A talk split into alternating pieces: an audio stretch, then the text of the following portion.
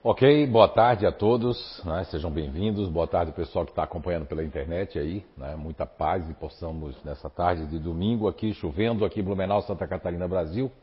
Né? Tem aqui o pessoal aqui de São Paulo que mora aqui em Blumenau, que está sentindo muito frio. Né? O pessoal olha para trás, não faz isso não. Deve estar meio tímido. Né? Então sejam todos muito bem-vindos. Mais mais um encontro aí, eu acredito que é o nosso 13 terceiro encontro esse ano do projeto Identidade eh, Eterna. E nesse projeto Identidade Eterna nós temos aqui 12 segundo hoje. Ah é, eu achei que era 13 terceiro, mas então tá bom, 12 segundo então. Muito bem. Então vamos lá. Uh, antes de começar com, com o grupo neutro, eu gostaria de saber se alguém tem alguma dúvida, quer fazer alguma pergunta, porque aí o que a gente já deu até agora, se tem alguma pergunta para fazer, pode fazer, né? Alguma pergunta? Alguém quer fazer? Ó, já tem pergunta ali, ó, vamos lá. Aí depois a gente começa aqui com o neutro para poder a gente, né, se acertar.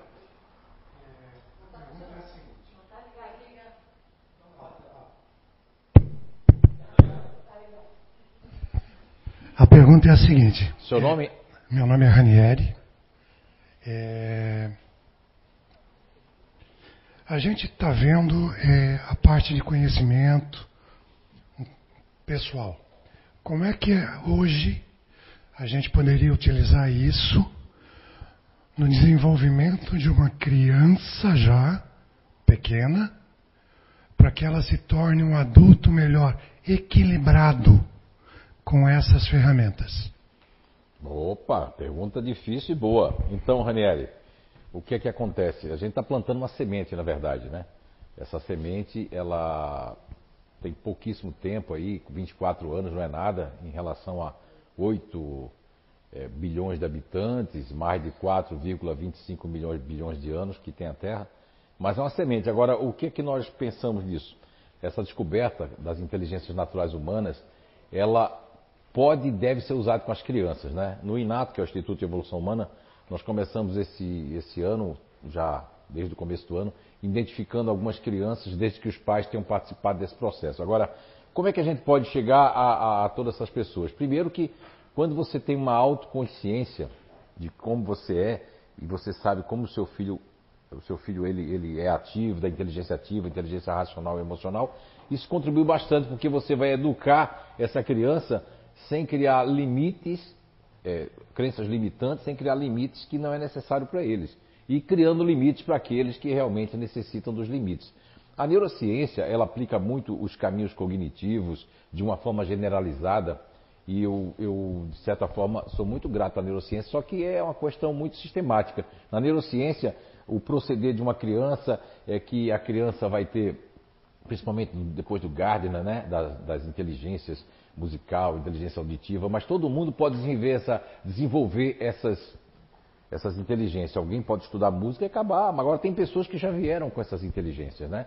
De outros mundos, já vieram com essas inteligências dentro do seu, do seu bojo reencarnatório. Agora, quando a gente chega na questão 132 de O Livro dos Espíritos, quando Allan Kardec pergunta qual o objetivo da encarnação, olha só, a primeira, a primeira resposta é que Deus impõe Olha só, Deus impõe. Isso eu acho muito interessante na resposta da questão 132 do Livro dos Espíritos. Porque lá já coloca assim, porque Deus impõe a encarnação, né? Para que nós possamos chegar à perfeição. Para uns é missão, para outros expiação. Mas o que eu chamo atenção na resposta da questão 132 do Livro dos Espíritos é a questão de impõe. Quer dizer que nos, nos é imposto isso. Então veja bem, uma criança é imposto também ela ter, ela nascer num grupo natural de inteligência, vamos colocar como neutro racional. Mas essa criança ela tem ímpetos. Quais são os ímpetos que uma criança que reencarna, aproveitando a pergunta do Ranieri, no neutro racional? São ímpetos de, de, de, de, de ir lá fazer uma coisa, de, de, de brigar, e aquilo faz com que ela. Hum, não, não, não, melhor não mexer com isso começa a observar, porque uma criança que nasce no neutro racional, geralmente são espíritos anteriores que, o que, que eles faziam? Não observava nada. Mal se observava. Veja que hoje tem muitos futuristas ativos que nem pisam pé na grama. Eu gostei muito de uma coisa que a Vanderlei falou na, na pré-eleção dela, que aliás foi fantástica. Ela falou do, do, do auto-perceber, né? de se perceber. As pessoas não se percebem. Então, Ranieri, a, nessa ferramenta as crianças podem se beneficiar desde que isso chegue mais longe. O nosso sonho, antes da pandemia, nós estávamos com alguns projetos em Portugal.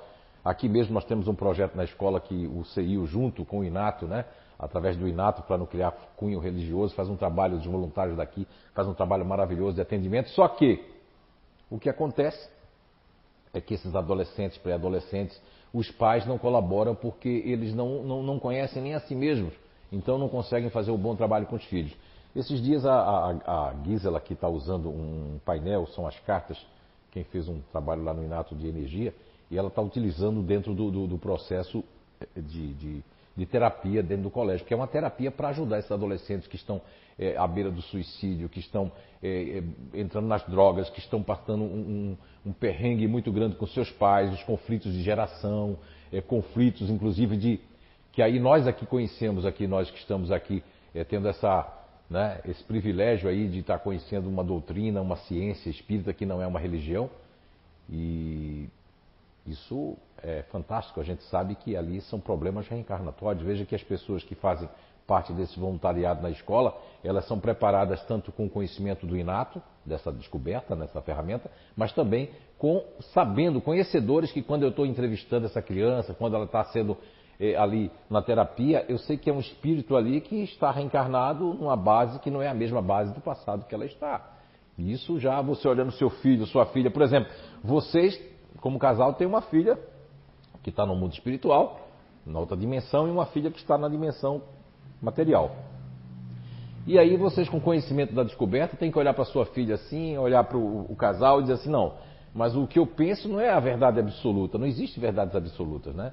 Existem é, é, o que você observa e, e, absorve é uma coisa, o que o outro absorve é outra, e cada um vai ter uma visão daquele do meio. O que eu tenho que fazer é o seguinte: essa descoberta, não só a criança, mas como adolescente e o adulto, faz com que aquilo que o matemático Pascal falava da paixão, que é o princípio elementar natural, que quando nós conhecemos a paixão de outrem, nós sabemos o que lhe agrada. Então, voltando à questão da caridade, né, aqui, o, nos agrada saber que aquilo que gostaríamos que nos fizessem que não nos fizessem, não vamos fazer a outra, né? A, a pergunta foi justamente, um dos pontos foi em cima da palestra. Ela mencionou, por exemplo, um adulto é, com, compulsivo em compras. Né? Se ele tivesse um conhecimento é, equilibrado lá de trás, é, talvez chegasse nesse ponto ele não estaria é, é, sendo tão efetivo ou tão é, é, agindo com tanto ímpeto dentro dessa corrente que vai acabar levando ele para um caminho ruim? Então, isso, isso é questão de compulsão em compras. O, o, o, meu, a minha visão e observação ao longo desses anos todos que eu acompanho a, a, a, mídia da forma positiva e negativa, eu percebo que essa questão da compulsão de compras vem muito de um marketing que se estabeleceu nos Estados Unidos da América e que nós, como brasileiros, não se ofenda o que eu vou dizer agora, isso é opinião minha, não quero que ninguém aqui fique ofendido, mas, por exemplo, nós estamos no quintal dos Estados Unidos e imitamos. O Brasil é um país hiper mega cultural. Eu venho de um, de um estado onde nasci, e o estado hoje que, que eu pertenço é, é Santa Catarina, né? mas eu venho de um estado onde nasci do, do, do Brasil, aqui do Brasil, que tem pelo menos uma série de culturas muito grandes, né? O Brasil, o Rio Grande do Sul também tem um monte de cultura. Santa Catarina tem o bumba, o boi lá, tem, tem tanta cultura, mas nós imitamos uma festa que não tem nada a ver com o brasileiro, que é uma festa do Halloween dos Estados Unidos, e nós cultuamos, nos vestimos, rendendo graças a esse país que tem um marketing muito grande. Nada contra o Halloween, eu acho que isso é diversão, as pessoas têm que brincar, mas vejam que isso aí, eu quero fazer uma comparação ao Halloween, a questão da compulsão para, para comprar. É, sabedor de que a ansiedade foi deturpada por muitos autores na questão de querer colocar a ansiedade como mal do século, a ansiedade como uma coisa negativa, não. A ansiedade pode entrar em desequilíbrio. Assim como o medo de se arriscar pode virar uma síndrome do pânico, assim como você pode ter muitos, é, é, é muitos aditivos do instinto para combater e ser o nosso protetor. Né? Agora, é bem verdade que essa compulsão por compras, na verdade, é uma compensação. Uma pessoa que começa a comprar compulsivamente, ela tem algum problema de outra ordem. Não é a causa, é o efeito de, de alguma coisa se sentir feliz. Eu não estou feliz com o meu parceiro, com minha parceira, não estou feliz no meu trabalho. E aquilo tudo, essa compulsão, alguns grupos de inteligência que têm mais o ativo em primeiro e segundo plano, vão ter mais propensão de fazer isso. Enquanto esse grupo aqui, que tem um ativo em último, que tem um campo ventral em último plano, como é o neutro racional, ele vai ter um, um gasto sazonal. Eu economizo, economizo, economizo, mas depois eu chego lá e compro umas besteiras, né, Gisela? Não é? Então, falando com a Guisa, que faz parte desse grupo natural de inteligência. Então, assim, Ranieri, é, é bem verdade que essa compulsão, é? essa compulsão, ela, ela nasce de, de uma ansiedade, mas tem uma causa. E a causa é a compensação. É, é, é, de alguma forma que é, o marketing é tão forte de uma mídia negativa que nós temos hoje, que, que, manipula e que agora a pandemia, que é algo, não é algo bom, não foi algo bom, não é algo que está sendo bom, mas também mostrou como as pessoas pensam, mostrou como as pessoas são assim, são assado, mostrou lados, mostrou manipulação também de mídias que manipulam as pessoas, que a pessoa está entrando naquela manipulação e mostrou que a pessoa mostra aquilo que quer, faz seletividade de, de várias coisas. Então, tudo isso foi muito importante para que a gente comece a, a, pensar por nós mesmos. E também, os espíritas, os cristãos, de uma forma geral, têm a obrigação de fazer oração, não de ter discurso de ódio, discurso de, de, de, de é, que vai se ferrar, que vai se acabar. Não, não, isso aí é você, olha, o que você joga para o outro volta para você. O universo faz isso. Então não jogue nada, nem para político, nem para ninguém. Vamos jogar coisa boa no ar, para que o ar nos traga cada vez mais coisas boas, ok? Obrigado pela pergunta, Ranieri. Você quer perguntar também? Ela está querendo perguntar. Boa tarde, meu nome é Boa Clarice. É... Nós somos milenares, Sim. espíritos milenares, e trazemos bagagens é, a minha pergunta é a seguinte: você acredita que daqui a, um tempo, muito tempo na frente, é, eu vou dar um exemplo. É, cada GNI tem as suas, as suas qualidades e cada espírito traz as suas, as suas bagagens de vida anteriores. É, mas vamos supor que daqui a um tempo as crianças vão, nós vamos chegar ao ponto de não precisar mais fazer, vamos dizer, só um exemplo, tá? Matemática. Você não precisa mais ter matemática na escola ou tipo é, a língua fluente da, do planeta ou qualquer coisa, porque você já vai trazer essa bagagem bem maior do que você tem hoje. Porque você tem, às vezes, a gente vê pessoas que vêm para o mundo, mas não se acham muito rápido. E tem pessoas que, nossa, é muito rápido saber o que elas, os dons que elas têm, né? Mas daqui a um tempo isso vai ser mais aflorado? Isso vai ser mais, mais, mais assim? Opa, boa pergunta, Clarice. Volta. Olha só. Na questão uh, eh, 180 de O Livro dos Espíritos, Allan Kardec pergunta se nós, a nossa inteligência, quando nós passamos de um mundo para o outro, se nós perdemos essa inteligência, perdemos aquele, aquilo que foi adquirido, né? E a resposta da espiritualidade, Allan Kardec, na questão 180 do Livro dos Espíritos, é que não, que a, a, a inteligência continua com a gente. É? E aquilo continua, a resposta é muito grande da questão 180, é muito interessante vocês lerem essa pergunta 180 do Livro dos Espíritos. O que me chama atenção na questão 180 com a sua pergunta lembrei agora da questão 180, é que nesse capítulo que é as transmissões dos mundos, é muito interessante porque a gente, muita gente vem de outro mundo e ela traz já um, um que a mais para cá. E esse que a mais, dentro de um grupo de inteligência, aquilo potencializa. Vai chegar um tempo, pelo que a Natasha está dizendo aqui, a Natasha está dizendo aqui que o, o Luiz Felipe, dentro do livro dele, tem uma parte desse livro aí que vai ser muito interessante, que fala sobre exatamente um pouco sobre isso que você está falando, da matemática, fala sobre alguns aspectos que vem mudando. Olha, olha só, se nós analisarmos que nós usávamos muita conta, era obrigado a fazer tabuada, né? Vocês não sabem nem o que é isso, jovem, que é, que é esse tabuada, né, dona Sandra? Eu não, eu não me lembro, mas a senhora deve lembrar, né? Eu, com 30 e poucos anos, não. Ah, é? Eu não, não passei por essa época, não sou dessa época. Mas eu já ouvi falar nos livros de história sobre tabuada, sobre negócio de palmatória, né? Que coisa horrível, né? Eu não gostaria de ter vivido essa época, né? Eu, como sou muito jovem. Então, o que, que acontece? Essa questão do, calculadora, calculadora financeira, hoje as pessoas praticamente não fazem, precisam fazer cálculo. Você vai lá no Google, você aperta na palma da mão e as coisas já vêm prontas para você. Qualquer pesquisa já você pode colocar em outras línguas.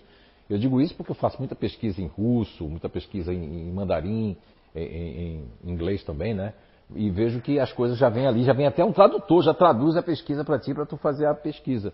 Quer dizer, isso é uma facilidade incrível, né? Então a matemática não vai ser porque os cálculos já vão estar feitos. O que vai ser são os computadores, que é o sistema, que vão ser abastecidos com possíveis cálculos para outro sistema estar tá fazendo um outro sistema que sistematiza isso e depois as coisas vão se tornar mais simples. Ou seja, uh, os combustíveis vão se tornar né, menos agressivos porque está tudo na natureza, nós não sabemos, mas há as descobertas dos combustíveis que não fazem mal a nenhuma natureza, só que a gente já fez muito mal à natureza. Então a matemática ela foi necessária para chegar a um pico. Desde os sumerianos da Suméria até chegarmos até aqui, né?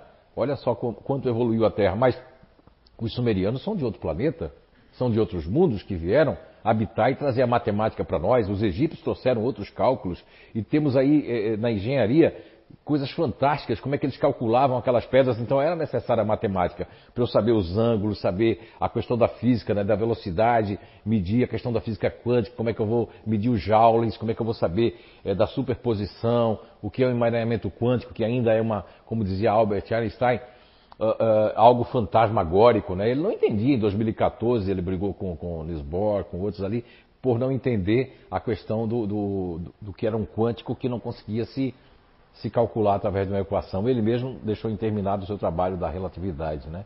Então, a matemática ela foi, mas não será no futuro algo como existe nos dias de hoje. Né? Agora, quando você falou das línguas, o, o Zamenhof, né, que foi o criador de uma língua que não foi para frente, muitos espíritas apressados, equivocados, e esses que infelizmente são médios, inclusive famosos, é, gente que usa o, o púlpito né, e, e, e de alguma forma se enganam dizendo datas fazendo previsões de que vai acontecer isso. Muitos que já desencarnaram espíritas chegaram nos seus púlpitos antigamente e disseram que a língua vai ser uma só, que seria o Esperanto. Não, não. O Esperanto é uma língua de Zamenhof, né? que foi uma língua que hoje tem muita gente que fala, mas não é uma língua universal o Esperanto mas se deu muitos cursos nas casas espíritas e morreu porque as pessoas não viam, porque o inglês é a língua universal. Agora o mandarim está crescendo, o espanhol é a segunda língua mais falada do mundo, mas tem aí o mandarim que as pessoas têm que falar mandarim, mas o inglês e ainda é uma língua mais falada que existe, né? Então o, o, o Esperanto era para ser uma língua universal. Quem sabe vai se criar no futuro, mas quando a gente vai estudar a questão da Torre de Babel, né? Você vai estudar a questão da, da, das línguas as línguas, elas são muito necessárias. A minha, a minha visão de línguas, não é como a Torre de Babel, mas a minha visão de línguas é que se não existissem as línguas para nos afastar e diferenciar, não existiriam culturas diferentes, mundos habitando outros mundos, para que essas línguas né, mais, mais antigas, como os aeroglíficos né, egípcios e outras línguas mortas que já não tem mais, se tornaram dialetos, elas tiveram a sua importância no planeta Terra. Então agora essas línguas, elas são línguas dialéticas mortas, porque elas tiveram a sua é, conjugação, seus adjetivos, a, a sua pronúncia para dizer ou designar um objeto, designar um, acontecimento, designar um fato, designar um, um sentimento. Isso foi se aprimorando porque o homem também foi evoluindo. Não é? Você vê que a, a Vanderléia falou aqui sobre a questão 917 de O Livro dos Espíritos, que vem depois da 913, onde Allan Kardec pergunta sobre a questão do, do, dos maiores vícios e que ele recebe a resposta do egoísmo. Na 917, aí é a comparação do egoísmo com a, o crescimento moral. Cada vez que a gente vai crescendo moralmente, mas também em amor, nós vamos ficando mais, o que mais e mais buscadores de uma justiça, não de uma justiça cega, porque nós não temos símbolos, nós somos é, nós somos uma humanidade do século 20, 19 para cá, uma humanidade sem símbolos. Aliás, se diga de passagem, que a filosofia já diz isso, né? Nós usamos símbolos totalmente da Grécia, símbolos antigos. Você vê que o símbolo da justiça, quando a gente chega num, num palácio da justiça, ainda é o símbolo, não é? Ó, que a justiça é cega. Aquilo é um símbolo grego, aquilo faz muito tempo. A justiça já mudou, os conceitos jurídicos, os conceitos de moral e judiciários, etc., mudaram, mas não tem um símbolo do século XXI. Nós não temos um símbolo aí, é? Que, que diga que, que nós estamos na era da física quântica. Então nós não temos nada simbólico para representar, porque é muita divergência é? e muitos modos operantes de pensar, de agir, de fazer e de sentir e de viver. Então, Clarice volta, muita coisa a gente ainda vai evoluir e a matemática será apenas um símbolo do passado, como algo que foi importante, como foi os sumerianos, como foi os cálculos de, de construções como pirâmides e outras mais que foram realmente necessárias à matemática. Mas a matemática será muito mais multiplicada pelo amor, né? versus moral, versus perfeição. Ok? Obrigado. Muito bem. E nós temos aqui o, o, o grupo neutro racional. Alguém aí? Hum, tá certo. Ok. Muito bem. Então, inteligência do neutro racional, né? Nós temos aqui é, a, o que nós falamos de impositivo, né? Eu estava vendo hoje assim, mas por que eu usei impositivo? A questão da reencarnação impositiva, os modos operantes impositivos. Aí eu fui ver no dicionário, mas logo no início falar que são medidas, né? É algo que, que se faz necessário. Então, impositivamente, a pessoa vai nascer numa inteligência que é racional que nós nominamos de neutro racional, e o nome já está dizendo de neutro porque eu tenho que ficar uma pessoa neutra, eu não vou mais ser aquela pessoa do passado. Agora, lógico, o neutro racional, quanto mais pressão, e a pressão muitas vezes você acha que a pressão é, é o modo de falar, não, a, existe até a pressão energética para o neutro racional. Se você começar a, a, a, discutir muito com o neutro racional, sua presença energética já chama aquela discussão, porque existem as memórias energéticas.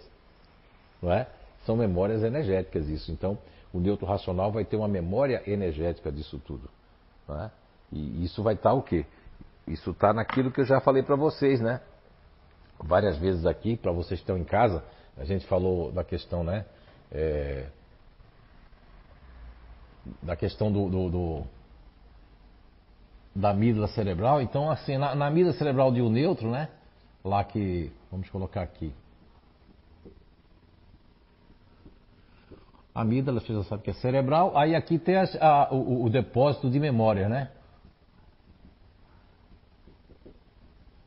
De memórias. Como esse é um grupo, é um dos primeiros grupos dos precursores na, na, no planeta Terra, nesse planeta que nós vivemos, no planeta azul, ele foi o primeiro, o primeiro, o primeiro é, psique ou psique humana, né? A primeira psique que realmente usou a questão do, do, do do hipocampo. É isso? Ah, tá bom. Hipocampo. Não é? E, e, e do hipocampo no sentido de, de, de busca de novos. Opa!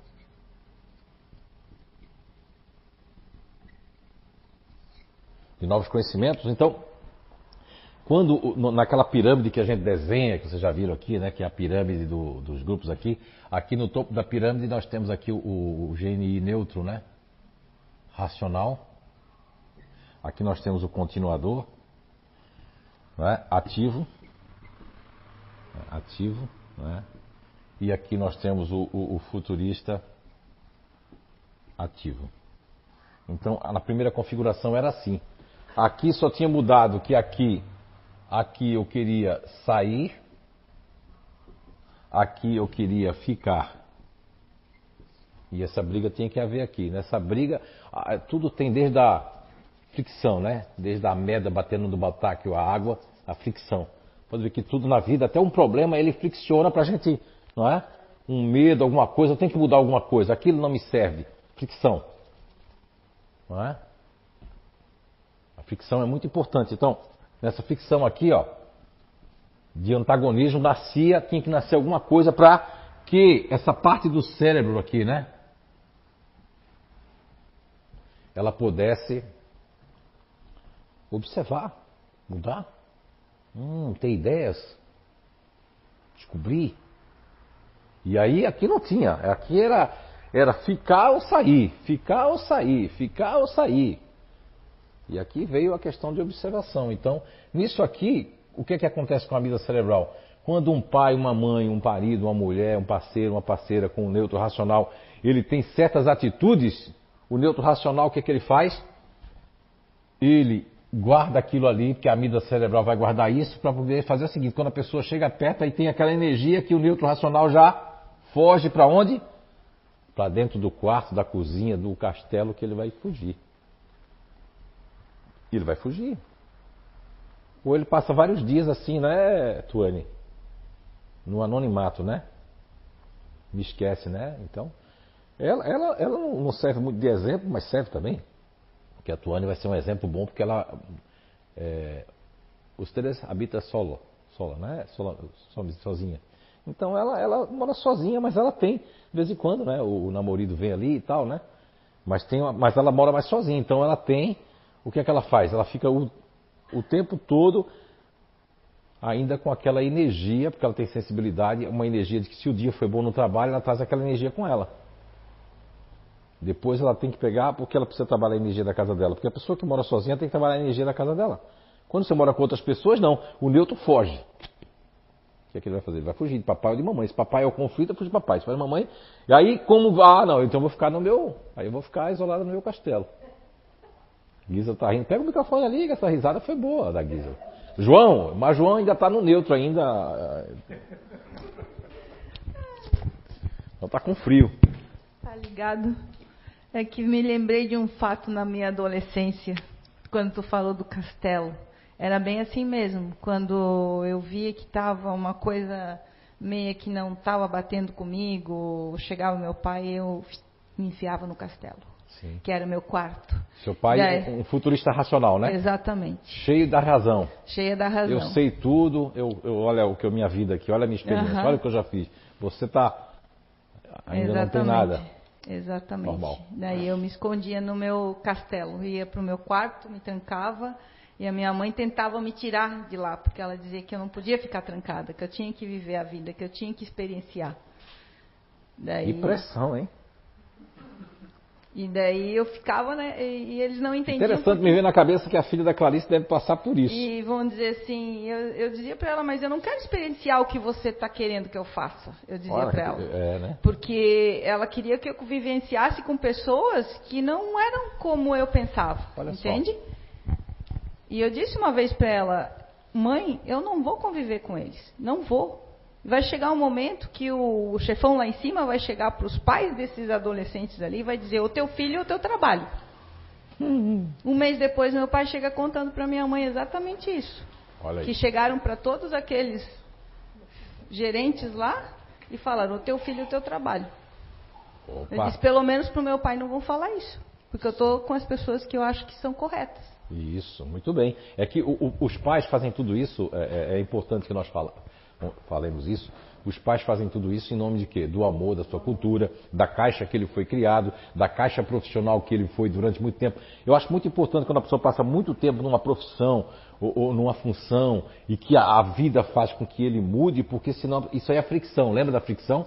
Lembra. Se não houver isso, a gente continua naquilo, apostando numa coisa, ó, e aquilo ali, ó, daqui a pouco é como se você estivesse numa corrida de cavalo e você correu tanto com o seu cavalo que o cavalo uma hora ele vai morrer.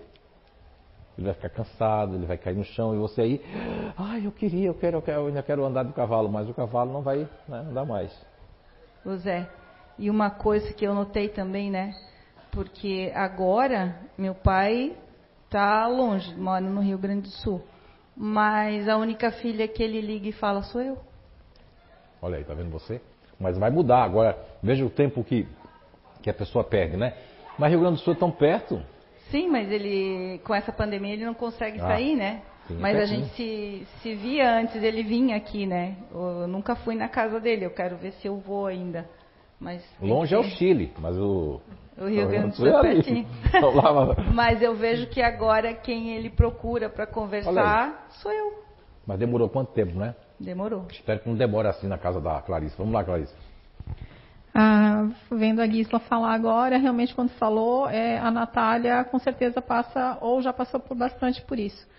É, depois que eu conheci a ferramenta, é, eu não faço mais isso de, uhum. da mãe dela, de, de, querer tirar. Sim, sai, vai é, Não, eu, eu deixo ela, eu sei que quando ela está lá, ela precisa ficar lá.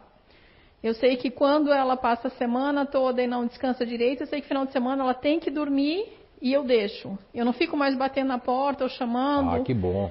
Sabe? Então, assim, é, a gente também vai aprendendo, né? Mas, assim, a gente vem com uma bagagem muito diferente. Então, a gente, até um tempo atrás, a gente não sabia que cada um tinha tanta diferença, assim, que precisava o neutro de, de tantas outras, né? Sim. Necessidades aqui, eram tão diferentes da gente. Mas a gente a gente está aprendendo. Bom, então, assim, bom. eu vejo realmente que assim a Natália já passou por bastante coisa, por ser neutra e justamente por se fechar e ficar sufocada, que muitas vezes a gente prejudicou bastante. Mas hoje a gente, eu pelo menos não faço mais. Se ela está dentro do quarto dela, eu deixo e tudo bem. Que idade ela tem? A Natália está com 23. Ah, então já passou dos teenagers, né? Porque como aqui imita muito os Estados Unidos, né? O Brasil, como é um país otimista, né? E os otimistas gostam de imitação, às vezes, assim, né? da novidade, né? A, a gente tem ali a otimista que hoje nós já se não está aqui, mas deve estar tá pela internet.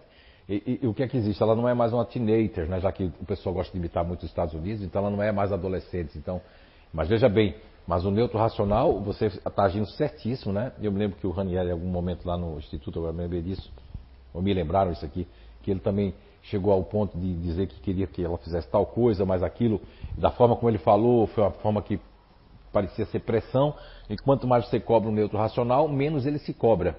Quanto mais você deixa ele de lado, né, mais ele se cobra, porque o neutro racional ele tem um time dele, é diferente. Lógico que existe aí, nós vamos falar aí de neutro racional, ele, ele também tem que ter uma certa consciência no momento certo, você ir plantando alguma sementinha lá espiritual nele. Porque o neutro racional, quando ele se afasta de certas coisas que são boas, demora a voltar, né, Gisela? É? A Gisela mesmo era uma pessoa que uma vez eu cheguei num portãozinho pequeno, ali o muro amarelinho, nunca vou esquecer. Eu cheguei, segurei assim um portão disse: O que é que você tem contra mim, menina? Não é? Ela. Assim.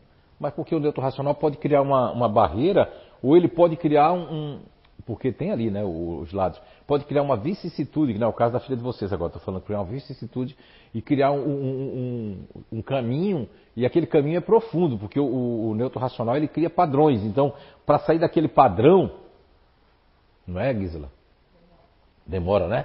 Criar um padrão, esse padrão pode ser vários padrões, tá? Em todos os aspectos, padrões sexuais, padrões de convívio, padrões de todos os aspectos da vida, vai criar um padrão, e esse padrão, ele pode durar long time, muitos anos. E tem uma forma de tirar ele desse padrão? Tem. Vocês como pais, vocês que são é, pais e mães aí do, do neutro racional, ou que são é, com, é, companheiras e companheiros, né? Ixi, companheiro e companheira, né? É, isso mesmo, companheiro e companheiro do neutro racional. O que, é que vocês podem fazer? É aquela questão de, de ter um diálogo calmo. É, lógico que lembra aqui da mídia cerebral, se você criou um caminho de estresse com eles, eles vão sentir esse Vamos aqui, que isso aqui vai representar o estresse, né?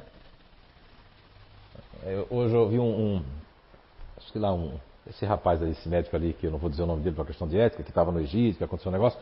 Sempre acompanhei, tem um livro dele e tudo mais, mas aí alguém botou lá, ele colocando que o estresse com o bebê e que e o, o, que o bebê pode se tornar um doente mental, é porque ele não acredita na reencarnação, né?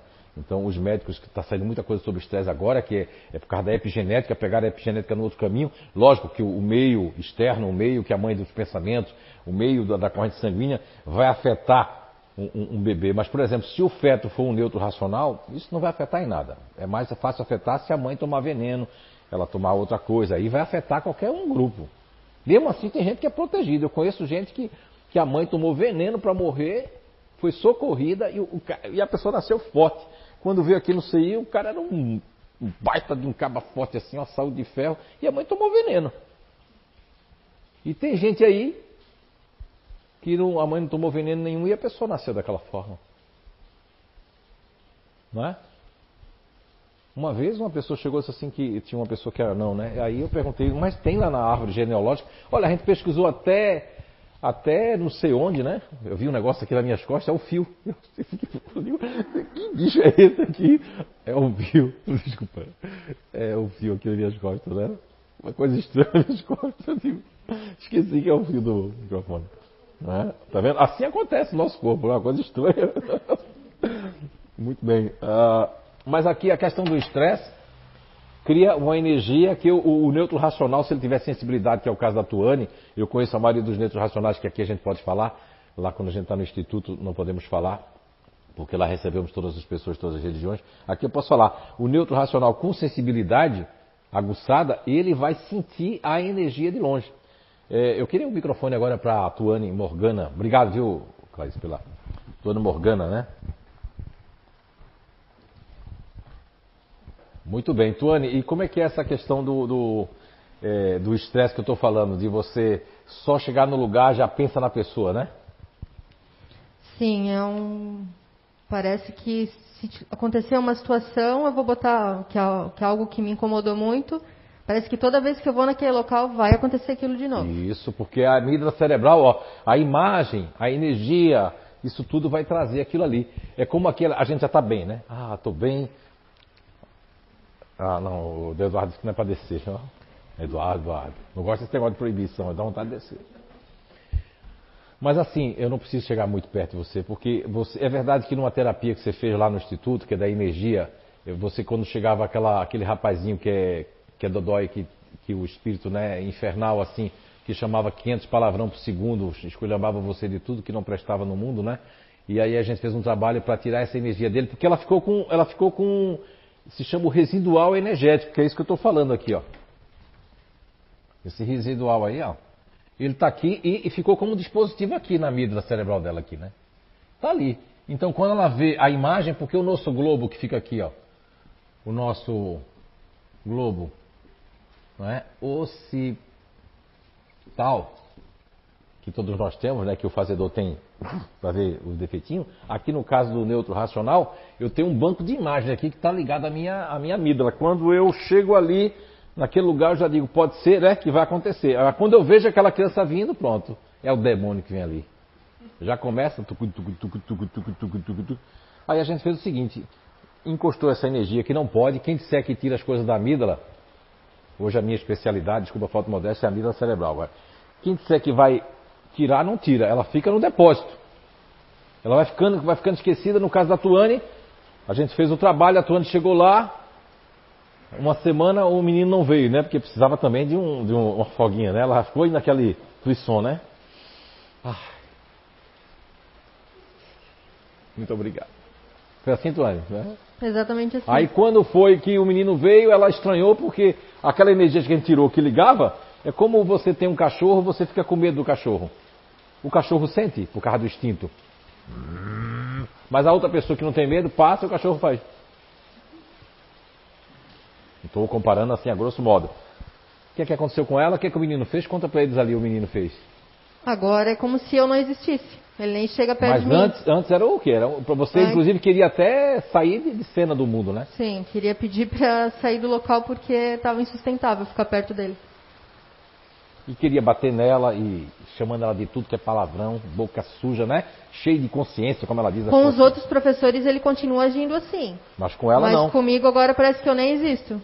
Mas é porque a gente só fez seguir, não, não houve milagre, ninguém fez nenhum. Não existe milagres, né? Entende? Não é questão do, do, do, do de milagres. Agora tem lá um, um dedo levantado ali. Por que, que a gente não consegue tirar as informações da amígdala? Por que, que, por que a gente não consegue tirar esses registros do depósito? Não consegue? É. Então, vamos pegar aqui, eu queria a Rosimar, eu gosto da Rosimar, ela vai, você vai dar o microfone para a Rosimar ler, ela vai pegar ali a, a, o livro A Gênese, a Gênese. Peraí, só um instantinho. Pode pegar. A Gênese. Vamos lá, gavetinha, gavetinha. Abra, abra, abra, abra. A Gênesis capítulo 3. O bem e o mal. Item 14, parágrafo 4. Vamos lá ler para ver o que, é que vai dizer. Aí eu vou explicar para você a questão do instinto que está na Gênesis, né? Então ali tem uma, uma, Depois dessa leitura, eu vou explicar o que é que tem ali e por que essas memórias não podem ser retiradas. Porque depois de ler eu vou explicar também, né? A Gênesis capítulo, Rosimar, capítulo 3, o bem e o mal, item 14, parágrafo 4. Parágrafo que vem um, parágrafo 2, 3 e o 4. Vamos lá. Aí, diante dessa pergunta sua, vai ficar muito bem entendido aqui em A Gênese. Não é?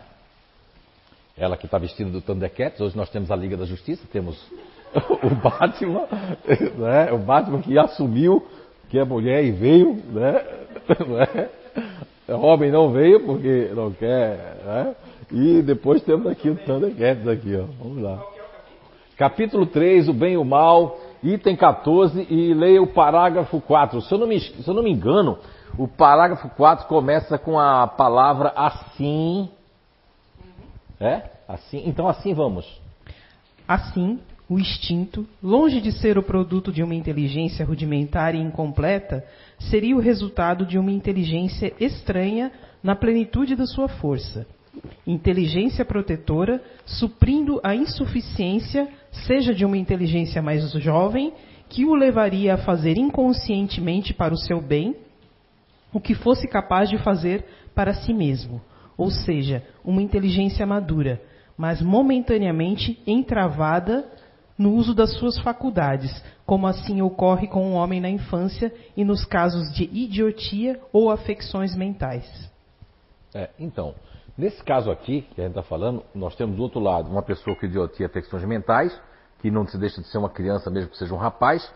Ele, o instinto dele, a amígdala dele, essas memórias, é que todo mundo ali foi isso em casa, ele está lá no é, o paradesporto, né? Está lá nessa questão que, infelizmente, tem um lado político, mas tem, a intenção inicial foi boa, né? Levar essas crianças aí de casa. Imagina essas crianças que ficavam, né? Dona Maria José, jogada lá no canto da família, quantas, né?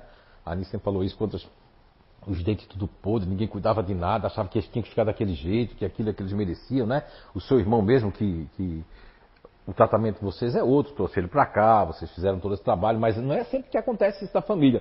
Então, essa, tanto a mídia cerebral dele está fazendo aquilo por causa das consciências espiritual que tem ali, o espírito dele está naquele corpo, está aquilo ali, mas é aquilo que ele quer fazer, né? Não é? Mas não pode, veja bem, não pode, mas acaba afetando. E no caso do neutro e de todos nós, o que está dizendo ali é que o instinto é um protetor. O instinto é um protetor. Ele quer nos proteger. E o que, que acontece o instinto? Ele vai pegar aqui o instinto, né? Ele vai pegar essas memórias e vai deixar lá. Jamais elas podem ser retiradas, Leandro, porque isso é uma questão de ser humano. Por quê? Porque assim que alguma coisa for parecido com aquilo, eu me ligo. Agora, se eu ultrapassar aquilo, ela pode acontecer como aconteceu com ela, que é energia. A memória é energia. O que a ciência, os médicos como esse que eu estou falando, que eu não deixei de admirar ele, porque ele colocou isso agora agora num vídeo ao vivo ali antes de vir para cá, estava lá, e o vídeo ao vivo falando sobre, sobre esse negócio que a criança vai ficar assim. Não, não, não, a criança vai ficar assim se ela tiver que passar por aquilo. Não é? Certa feita, os espíritos me falaram que muitos abortos acontecem, não é porque tinha que acontecer, porque os espíritos têm esse negócio, resgate coletivo, abortou porque merecia passar por isso. Não, não. Às vezes é uma coisa que deu errado mesmo. E aí a pessoa não merece, vai ser o aborto porque ela não merece aquele corpo que aconteceu, porque a mãe alguma coisa pegou e ele não, não tem que reencarnar num corpo assim, até que o corpo esteja bom. Às vezes, ó, eu ia reencarnar aqui, ia ser filho da Águida, mas aí a Águida andou fazendo umas coisas, aí eu vou aonde? Vou esperar alguma coisa muito parecida com ela. Ah, tem uma pessoa parecida lá em Santa Catarina, lá não sei aonde, em Pernambuco, que vai ser bom tu, tu nascer lá, vai ter um gene, alguém da família tem uma ligação contigo qualquer, porque a gente já viveu tanto, né? Como você falou, somos milenares, né? Então a gente tem uma ligação com alguém. Sempre tem. Quando as pessoas se reúnem, porque é uma atração espiritual, é uma atração que vai reunir as pessoas. Isso é passageiro, a gente fica com muita besteira na cabeça. Ah, não sei o que, ah, eu não vou, é não sei o que, e fica com muita coisa assim e a, vida passa e depois você não fez caminho nenhum, não tem experiência nenhuma, nem negativa nem positiva, porque aí você vai ser monge no Tibete, você vai ficar lá mais uma hora, você vai vir de freira como uma pessoa que eu estou tratando, que ela saiu de freira para. já foi na Casa da Luz Vermelha e foi freira. E aí? As duas coisas vai vir na encarnação, né? Vai vir a, a freira, vai subir, sobrepor a, a, a, da Casa da Luz Vermelha. Mas a Casa da Luz Vermelha vai ainda coexistir dentro daquilo, porque são experiências do passado, não é? Ok? Mas assim, a, a, essa leitura serve para mostrar, Leandro, que o instinto ele não pode tirar. Como é que você vai retirar uma coisa que defende? Não tem como tirar uma coisa que defende. Porque você, você pode chamar se você voltar com aquilo. E aquilo tende a voltar e o instinto vai dizer perigo, perigo, perigo. A amígdala cerebral, ela guarda memórias somente dessa encarnação, nessa vida que a gente está? Opa, pergunta difícil. Gabriela e Lana, já coloquei isso aqui, eu acredito que foi há três encontros atrás, se eu não me engano. Três encontros atrás que eu falei que aí existe o seguinte, aqui nós temos a amida cerebral, no caso, né, tem um MOB, Dr. Hernando Guimarães Andrade, que é o modelador, organizador biológico, não é? Que ali dentro da cúpula que ele fez, que é uma coisa fantástica ali, é o que mais se parece, nós temos vários corpos. Mas o nosso corpo espiritual, porque assim, ó, nessa questão 180, 181 até 185 ainda, está falando da questão dos corpos. Na 180 fala, é, na 186, é, na 186 está falando sobre a questão dos corpos que mudam, né? Então veja bem, uma pessoa veio de outro mundo, ou ela veio de uma outra época. Veja bem, ela vai trazer na sua amígdala cerebral tudo de bom já conquistado, é normal. Agora vai trazer tudo que falta conquistar. Ou tudo que nós chamamos de homem velho, né? Apelidado de homem velho. Nós vamos trazer. Agora, veja bem como é fantástica essa questão da descoberta em relação aos planos reencarnatórios. Né? Voltando a dizer, como eu disse no último encontro, que o, o, o projeto Identidade Eterna, 10 anos, né?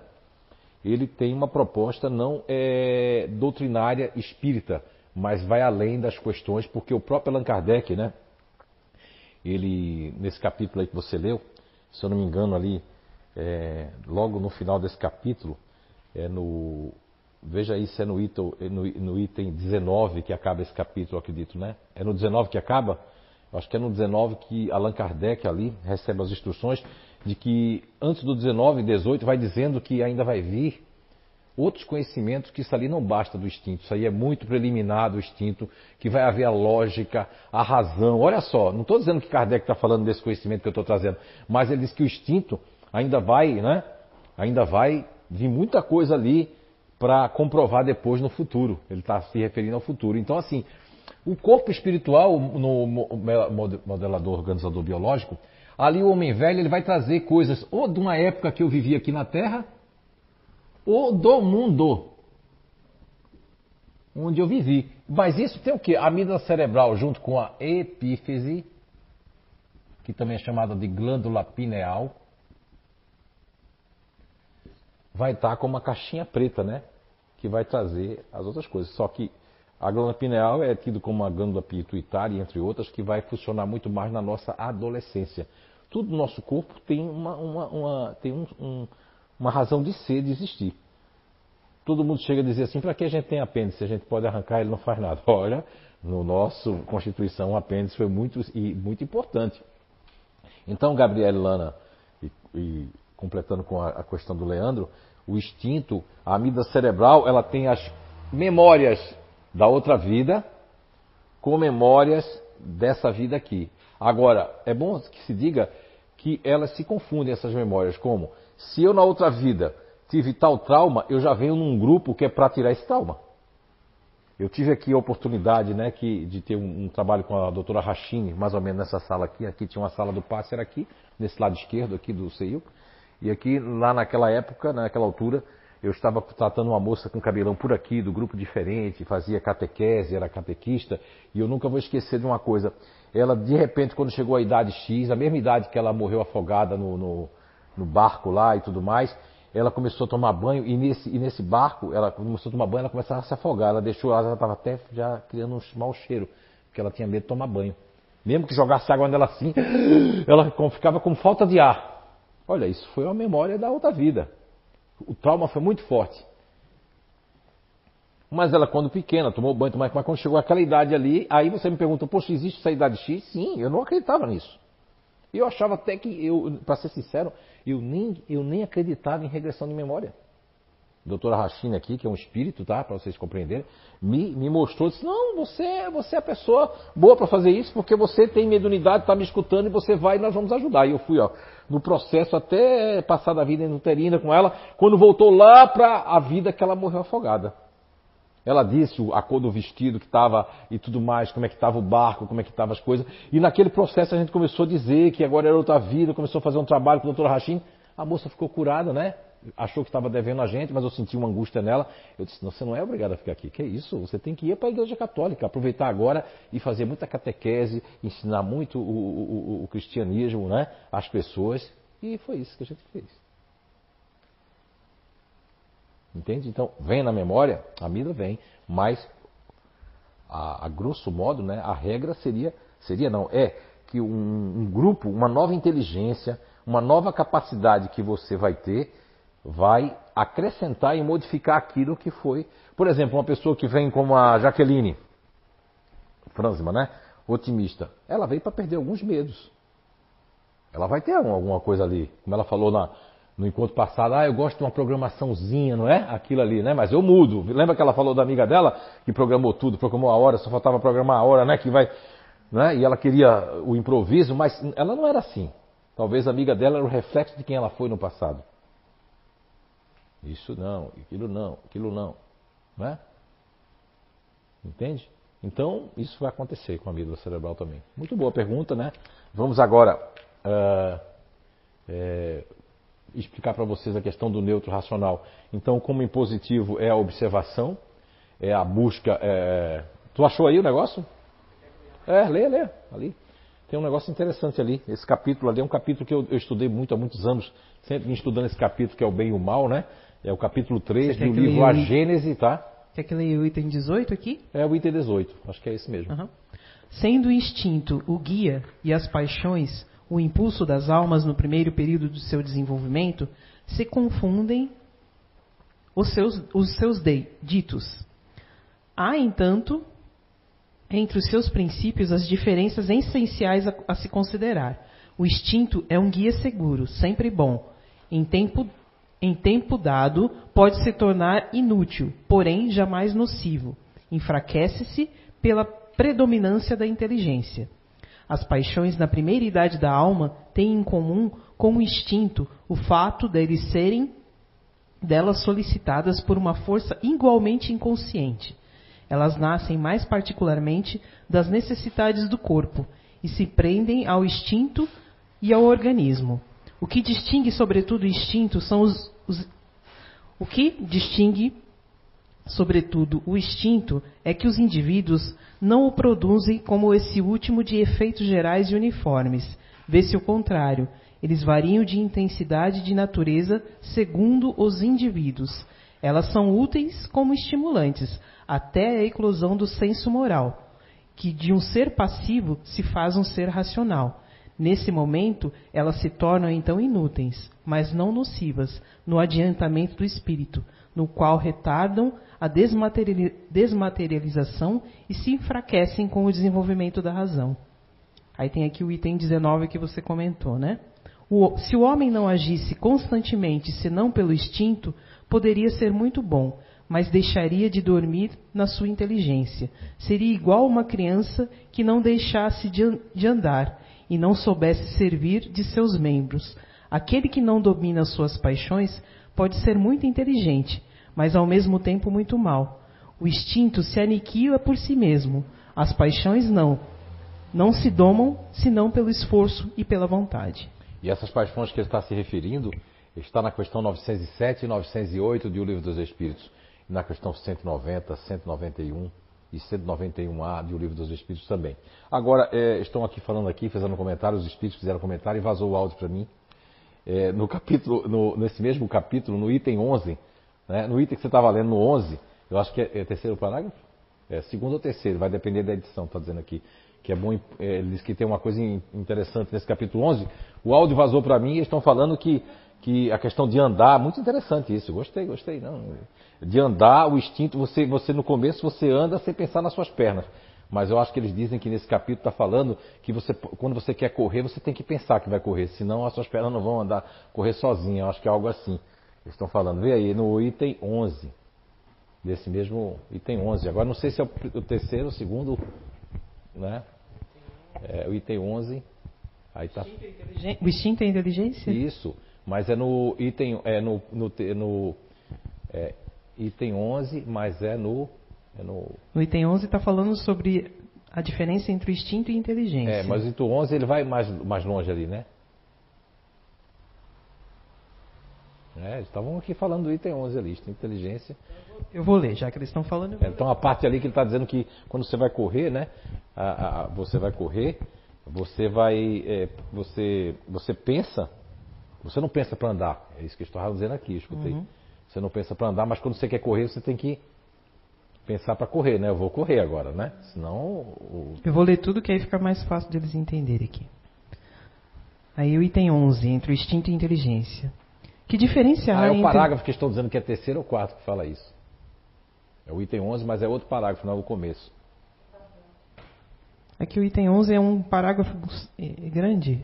É. É. Aí depois aí desse parágrafo tem uma coisa de andar e correr, né? É que o item 11... Você vai procurando enquanto eu falo ali, essa parte de correr e andar, tá aí no item 11, né?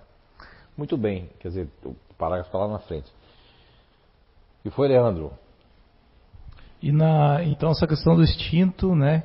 Que nós temos a pré-programação, então ela é, se eu tenho que tem alguma coisa para me fazer aqui, essa pré-programação é meio que é registrada nesse instinto.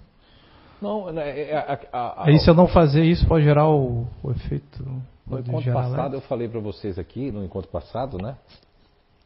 Que nós temos um código fonte, que é o princípio elementar natural. O doutor Hernando Guimarães Andrade, quando eu estava escrevendo o livro Nosfero, acho que foi Nosfero, não sei. Perdi, não, não, Arqueologia do Ser, agora não me lembro mais. Sei que quando em 2012 que ele veio ali, 2012, eu lembro que ele falou, eu perguntei ele se em algum momento a questão dos grupos naturais de inteligência estariam dentro do MOB e ele não entendia muito desse assunto também, porque se entendesse desse assunto não viria aquela pergunta que as pessoas fazem, ah, por que o espírito Joana de Anjos, lá o Divaldo, não sabe essas questões dos grupos que você consegue comprovar com as pessoas? Porque aquela egíde espiritual estão vivendo aquele momento e como diz o livro dos espíritos, os espíritos não sabem de tudo, os espíritos também, né? E o professor Clóvis Nunes também fala isso aqui. Então os espíritos são de acordo com o nível. O, o CIO tem esse privilégio, mas vamos supor que a Fabiana Machado coloque tudo isso em prática. E vamos supor que o Marcelo não coloque. Aí a gente desencarna. Aí a Fabiana Machado chega lá numa colônia que já tem os grupos, né? Que já vai ser um negócio melhor. Aí, ai, qual é o teu grupo, né? Viver sai em qual coisa. Aí o Marcelo chega no lugar e fez. Ele não vai poder perguntar, lembrar dos grupos, porque se ele lembrar dos grupos, as pessoas vão dizer: o que, é que você está falando? É mais um louco que chegou aqui, então, para fazer que você não lembre, porque você não. Não estou dizendo assim, não, não usou. Entende? Então, tudo isso é, é. O instinto ele tem a programação do princípio elementar natural, que é o código-fonte. Esse código-fonte, quando o espírito, a alma, que é a sede da alma, questão 146 do Livro dos Espíritos, então, primeiro eu tenho um código-fonte que vai desde o zigoto, a célula a célula do meu ser, mesmo que eu nasça com uma deficiência, seja ela auditiva, mental, é, é, visual, qualquer degenerescência no meu corpo humano, muitas dessas vezes, certo? Estão falando aqui para mim que muitas dessas vezes essas deficiências podem ser do outro mundo que eu venho, porque no outro mundo eu causei um mal muito grande, reencarno na Terra que ainda não evoluiu, e, e dentro desse mundo aqui, e dentro desse mundo aqui, eu vou ter uma perspectiva a priori, a, a primeiro, ao primeiro plano, inclusive aqui, ó, se você puder depois ler a questão 190 do Livro dos Espíritos, o, o, está aqui dizendo que a questão 190 quando Allan Kardec perguntou, representa também, e se juntarmos a questão 190 com a questão 180, 181, até a 186 a nível de perispírito, na questão 190 vai estar falando sobre a questão é, dos civícolas, né, daquelas, daquelas primeiras reencarnações aqui na Terra. E esses espíritos que vêm de mundos também que estão na transição, que estão em transição, estão a, a, a, um pouco abaixo da Terra, eles quando reencarnam aqui, muitas vezes eles vêm em corpos até eles são pessoas que são um pouco, é, é no sentido tem que nascer como índios, nascer como ali, como outras coisas, porque o mundo que eles veem é um mundo mais rudimentar, um mundo mais de natureza, de outras coisas. Às vezes eles se pintam e fazem coisas que têm a ver mais com o mundo que eles vieram do que com esse mundo que está aqui. Então, isso tudo são berço. A terra, como o oceano, como os mananciais que existem, né, dos mangues, que são berçários para certas espécies, a terra também não deixa de ser um, um, um berçário também para que, essas, uh, para que esses espíritos, né, esses seres do, do outro mundo venham aqui habitar. É interessante que aqui abriu agora o portal, tem uma arquibancada de gente escutando essa palestra. Que interessante, né? Agora fiquei com vergonha, não devia ter aberto isso, agora fiquei tímido. Leia, leia, leia. Questão 190. Qual é o estado da alma em sua, em sua primeira encarnação? Aí a resposta: o estado da infância na existência corpórea. Sua inteligência apenas desabrocha, ela se ensaia para a vida. 191. 191. As almas dos selvagens são almas em estado de infância? Aí a resposta: infância relativa, mas são almas que já progrediram, pois tem paixões. As paixões são, pois, um sinal de. Aí, uh, mais uma perguntinha aqui, né, entre uma e outra. As paixões são, pois, um estado, um sinal de desenvolvimento? Aí ele responde: de desenvolvimento, sim, mas de perfeição, não. As paixões são um sinal de atividade e de consciência do eu, enquanto que a alma primitiva, a inteligência e a vida estão em estado de germe. Isso, veja bem. O instinto humano, Leandro, ele faz parte da Terra. Essa questão agora que. Obrigado. Essa questão 190, agora eu vi ela agora com outros olhos, com outra análise. Uh, essa análise ali que as paixões já nutrem paixões. Mas as paixões não são sinal de, de, perfeição, e sim desenvolvimento do eu. Mas mesmo esses espíritos ali, instintivamente, eles já nutrem paixões. Então ele já tem já o que? Um ego. Não é? Já tem um ego, já tem um grupo de inteligência ali, vai ter aquele, aquele índio que vai ser na mata mais ativo, vai ter aquele índio que vai ser assim mais racional, vai ter aquele índio que vai observar mais, vai ter aquele índio que vai sentir mais, né? Isso já vai estar ali, mas o código-fonte, que, o, que, o, que, o que mexe com essa estrutura toda ali, é o código-fonte que é o princípio elementar natural. Isso ali a gente faz parte desse mundo, esse código-fonte. Em outros mundos, nós teremos outros corpos, como bem explica né, a espiritualidade Allan Kardec na questão 186 de O Livro dos Espíritos. Ok? Muito bem. Satisfeito? Diga, se não tiver, eu vou, a gente vai mais além. Você nunca vai estar satisfeito, a sua gula é grande. Mas você tem que perceber, em vez de fazer a tréplica, a retréplica e a tréplica e a tréplica, né? Você tem que tirar esse lado político do futurista e prestar atenção para não criar o, o, os intercâmbios agora na mente, né? Tá aqui agora? Muito bem. Ok. Uh, então aí nós estávamos no. Marcelo fica me olhando assim, Marcelo. Tá apaixonado? Não, Marcelo. Ah, é? Ah, deu sono agora, não foi? Tá vendo? O negócio não tá bom. Viu? Nossa. É, hein? Ah, dos nervos, é, tá certo. Ah, certo. E tu não quer falar alguma coisa? Não? Não falar nada. Leandro vai falar por você. É, você falou sobre que nem no planeta Terra o início, né, foi do continuador ativo, né? Sim. É, é no início do início, né? Depois aí dividiu, né? Assim como o grupo sanguíneo, mas pode continuar. É, isso, por exemplo, pode ter o início de outro mundo com outro grupo de inteligência e ter outras, uh, outra, outros destinos, por exemplo, o início de um outro mundo, né? Sim. Aí pode, pode ter, em vez do continuador ativo, ter outro grupo de inteligência ou algo. Eu não sei se você já leu o livro que eu escrevi, que era para ter duzentas e poucas páginas a mais, né? Mas na altura aqui as pessoas disseram que ia ficar uma Bíblia grande, ia ficar uma coisa que ninguém ia ler. Mas o livro que eu escrevi, que a Kátia Freire depois fez uma errata, né, Kátia? Que houve um, uma troca ali, né? Acho que dos grupos de inteligência, que era na época chamado de racionalistas, né? Com, com diferente, houve alguma troca ali. O livro se chama Arqueologia do Ser. Dentro desse livro, Arqueologia do Ser, que eu não sei ainda se tem aqui na casa, né? tem, né? Quer pegar ele ali, Gisela, para mim? Arqueologia do Ser? Ah, já está ali, a Gabi, ela é ativa, né? Já foi lá e ó. Meu Deus, olha só, aqui o negócio é rápido. Então, vocês que estão aí na internet, esse livro aqui, que até. Pode tirar o plástico? Pode? Ah, é, tem até. Tem um negócio aqui que eu acho que não sei se é nesse livro que tem uma fábula que fala sobre isso. Chama-se Eu e o Ego. Né? Escrevi no momento, mas eu creio que fui eu que escrevi. Não lembro de ninguém ter psicografado, não. Né? Ó, que fábula Eu e o Ego, está na orelha. Mas aqui nesse livro, Leandro Coabes, deixa eu ver se eu me lembro aqui qual é a, a página, né? Olha assim, abri nela ainda mais. é. aqui, aqui no Arqueologia do Ser, a gente traz aqui que nessa, nessa parte aqui que fala sobre outros mundos, pessoas que vieram habitar a Terra, trouxeram é, insights e ensaios de psiques, de forma de comportamento que acabou sendo absorvida pela Terra. Foi aí que houve essa multiplicação de, de, de, somar desse daqui com esse, já tinha uma experiência, aquilo foi, se chama assim, a tudo vem é, é, aglutinar.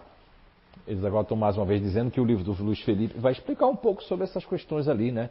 Vai dar, um, uma, vai dar uma, uma, uma ideia de, de, que existe esse intercâmbio, né? Intercâmbio entre mundos, entre mundos, o nome do livro, né? Muito bem. Sim. Vou fazer uma pergunta. É, a gente falou bastante ali sobre sobre. Leia depois a fábula depois, porque Sim. sua voz é mais bonita que a minha. A gente falou bastante ali sobre é, a, a, primeira encarnação. Você leu ali sobre o, o espírito numa primeira encarnação no reino dos homens, né? No reino hominal. Então quer dizer que um, vamos falar de um espírito que a gente imagine que de um animal eu passe para um um ser humano, eu passe para um homem. Então esse ele tem o instinto, mas para passar para o reino hominal eu já tenho que ter essas paixões dentro de mim, porque a gente percebe a diferença nos animais, né? A diferença de comportamento que os animais têm. Não só pelo dono, né? Ou pelo, pela estimulação que a gente às vezes faz no, no, no bichinho. Mas a gente já percebe nitidamente a diferença de comportamento que os animais têm. Claro que também se deu pelo fato do, de como a gente hoje trata os animais, né? Antigamente a gente tratava de um jeito e hoje você trata de outro jeito e acaba estimulando o animalzinho. Mas em que momento que o animal passa, ele, ele tem essa carga energética para passar para o reino nominal? Então, eu, enquanto isso, você vai procurar na questão 585 e 586 de O Livro dos Espíritos, que a gente vai falar sobre almas animais, mas enquanto ela procura a questão 585, 586 dos Espíritos, vamos aqui querer dizer que eu não saberia responder isso para você quando.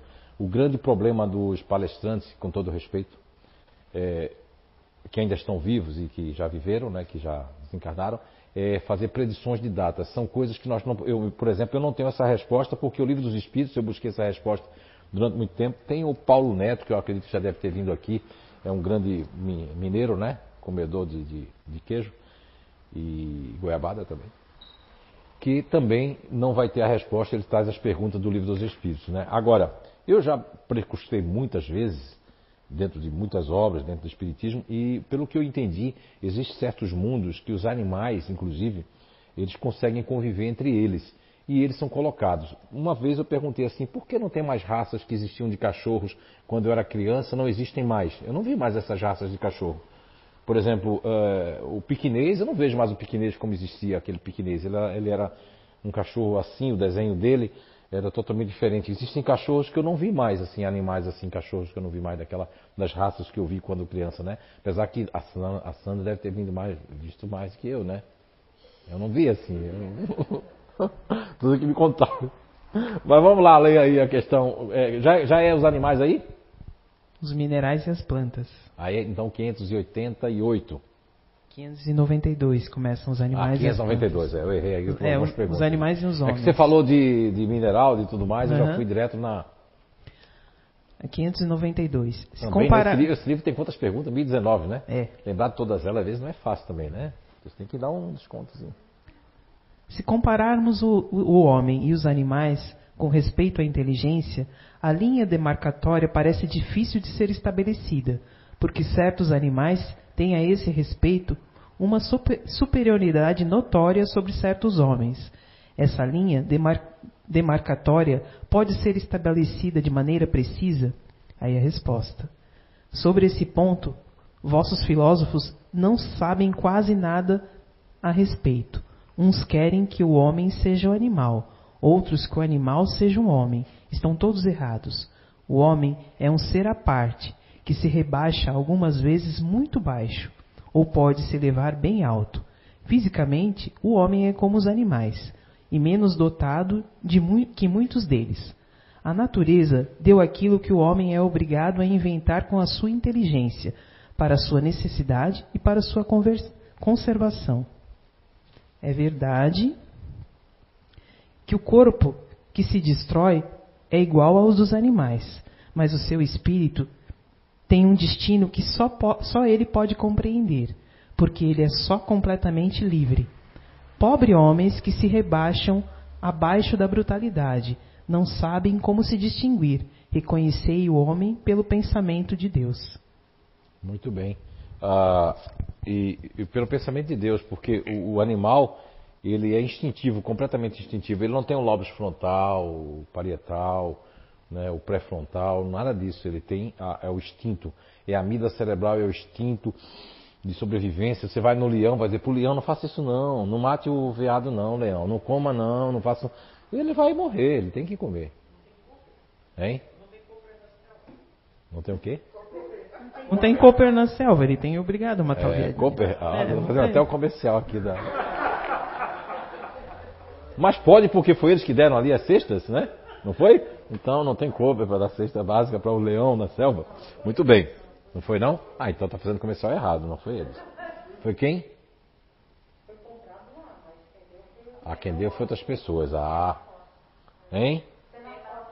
Não tem a Fenaforte na selva, então, né? Fenacor. Não tem a Fenacor, na selva. Muito bem. Então, veja bem, a sua pergunta, você viu que a, foi, foi tira e queda ali a pergunta. Então, o livro dos Espíritos é fantástico. Quem não estuda realmente está é, tá aqui no Espiritismo, está aqui no projeto, mas, poxa, tira um dia, meia hora para ler uma pergunta do livro dos Espíritos, ler, reler, tentar entender. Se não entender, pergunta. Também, se não entender, a gente diz que não entende também, mas isso aí é primordial, não é? Porque você fica vendo outras coisas, buscando resposta em outras coisas. Agora, essa resposta ali, ela é tão atual, infelizmente, em pleno século XXI, com tudo que nós temos agora, que eu fico muito feliz quando eu vejo esses movimentos de mulheres, lógico, quando eles são exagerados, porque o feminismo ele teve que existir.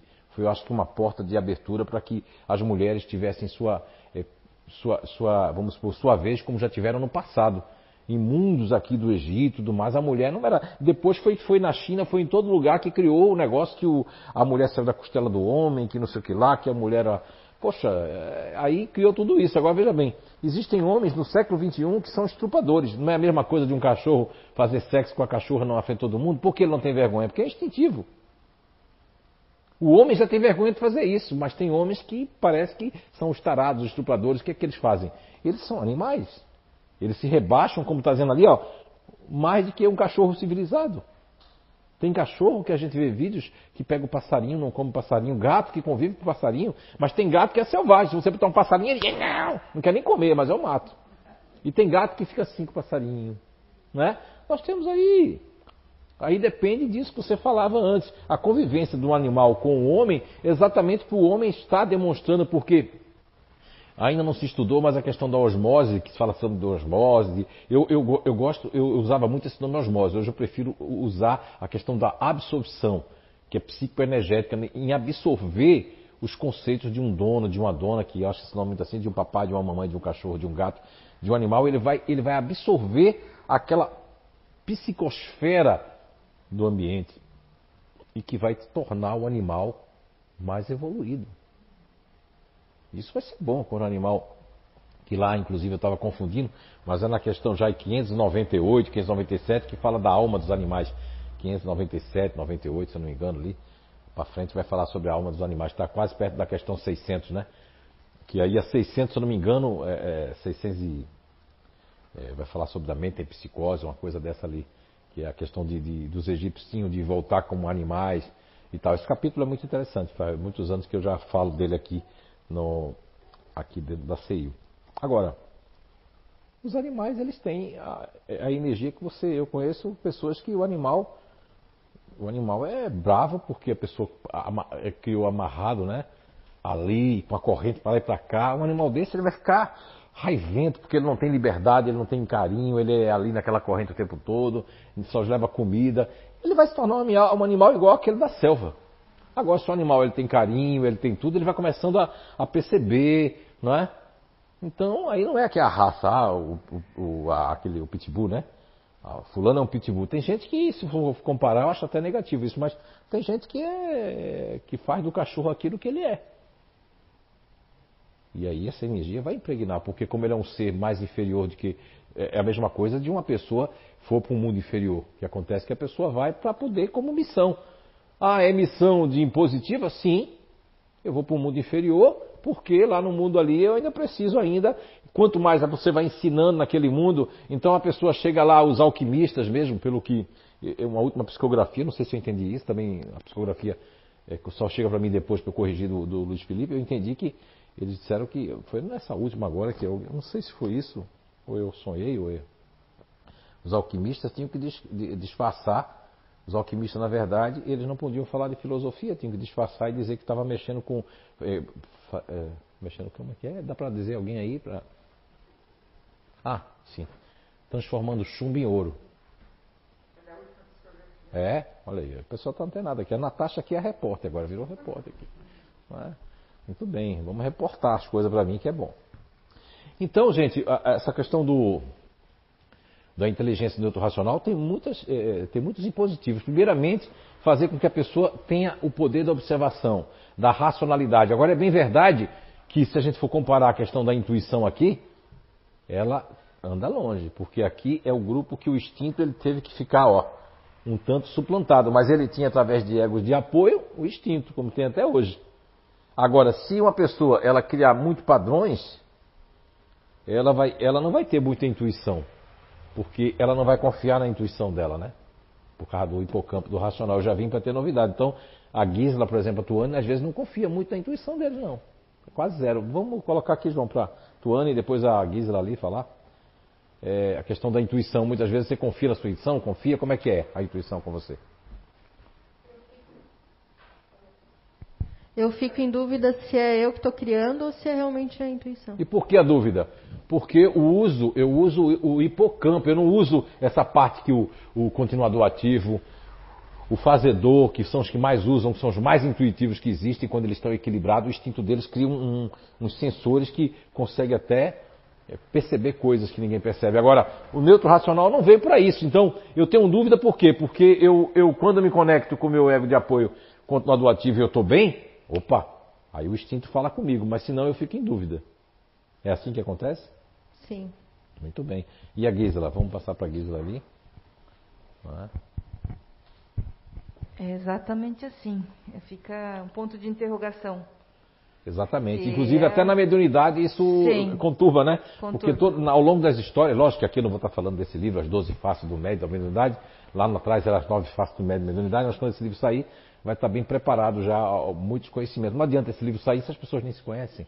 Tem gente, não, eu quero, eu quero já o livro das 12 faces, mas use primeiro o conhecimento, ainda bem que eles deram uma, uma parada nisso ali, porque as pessoas nem estão usando isso, nem estão se beneficiando ainda, já que é porque isso é questão do quintal, né, daquele país que tem o Halloween, que as pessoas aqui estão no quintal dele, né? Nada contra, mas também nada a favor. A, a, a imitação de coisas que não, que não traz, né? não traz, não é certo? Muito bem. Mas é bem assim. É bem eu, assim, né? Eu, eu, Na mediunidade vezes... mesmo, você, você eh, tem aquela questão da, da dúvida, né? Da dúvida. Isso vai criar a mediunidade, na questão da sensibilidade energética, né? Também. Eu fico em dúvida. Então, isso tudo porque o neutro racional ele vem para observar. Agora, o neutro racional pode criar padrões, né, Gisela? E passar muito tempo nesses padrões, né?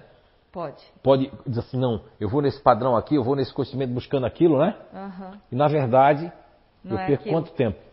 Perde muito tempo. Eu gostei muito de uma coisa que eu vi hoje na, não sei, alguém mandou, foi na internet, que a felicidade não precisa de, de não tem preço, não precisa de, de, de recursos para ser feliz. Não. Felicidade não é isso aí não. Felicidade não é a conta financeira. Isso tu botou como um, um, padrão. Muita gente que não é neutro, mas tem um neutro junto ali, coloca isso como um padrão.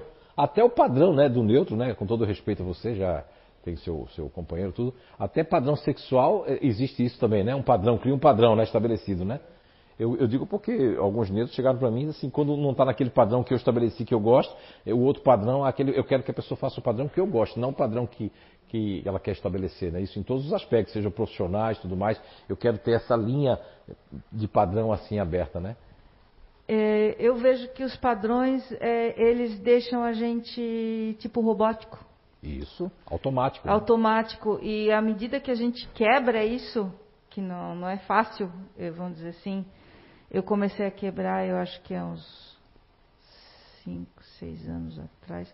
Quando tu falou uma vez sobre padrões e eu fui analisar em mim e vi que eu realmente, por isso que eu falei para você, eu crio padrões, sim. Você sabia que você foi, agora lembrei, você foi a musa inspiradora de uma pessoa que deve estar nos assistindo. Eu não vou dizer o nome dela, mas é uma, é uma neutra racional de longas encarnações que está agora. Eu só vou dizer a cidade, né? Mas não vou dizer o estado. Musa inspiradora. Cidade é Curitiba. É, você é musa inspiradora, essa pessoa. Ela disse que quando olhou você falando dos padrões, aquilo, né? Ela, aí foi onde ela se reconheceu no neutro racional. E daí porque... eu, eu disse, isso aí é uma trava. É horrível, porque a gente fica naquilo e quer daquele jeito e acaba prejudicando a gente, as pessoas que estão ao redor da gente Vem aqui, onde, você, você atuando, por favor, vem aqui. E onde frente. mais eu notei que eu fazia padrões era com meu próprio filho. Até um dia ele falou para mim. aqui na frente, Tuane também. Tem mais neutro racional aqui? Cadê? Onde é que estão eles? Sumiram. Só tem dois, é? Sumiram. Olha só, só tem dois para representar. O resto sumiu do CI, o resto criou, o resto está vivendo os padrões, né? Exatamente. É? Nós temos aqui a, a Batman que veio realmente como. né? E a Retro? muito bem. Mas como você está muito parecido com tua madre. É. Tua madre. sei. Com sua madre. Então, Gisela, primeiro você vai falar agora e depois a Tuane. Como essa questão de eu, eu, tenho que gostar mais da outra pessoa, se a pessoa não me dá atenção, aí eu quero atenção. Se meu filho e meu marido não me be, vive me beijando, eu quero eles bem longe, quero passar um tempo no Chile. Aí depois eu digo, ai, agora eu quero um abraço, um beijo, um besito, um besito, né? Como é que é isso? Ah, isso aí é uma coisa muito doida. Mas acontece. É. É, vamos dizer assim, quando eles estão muito grude, eu não quero nada. Sai de perto de mim. Até o gato, quando está muito grudento, eu não quero e vamos dizer assim, quando eles estão distantes no mundo deles e tudo mais, daí eu fico olhando, poxa, por que, que eles não vêm agora que eu tenho tempo para um beijo?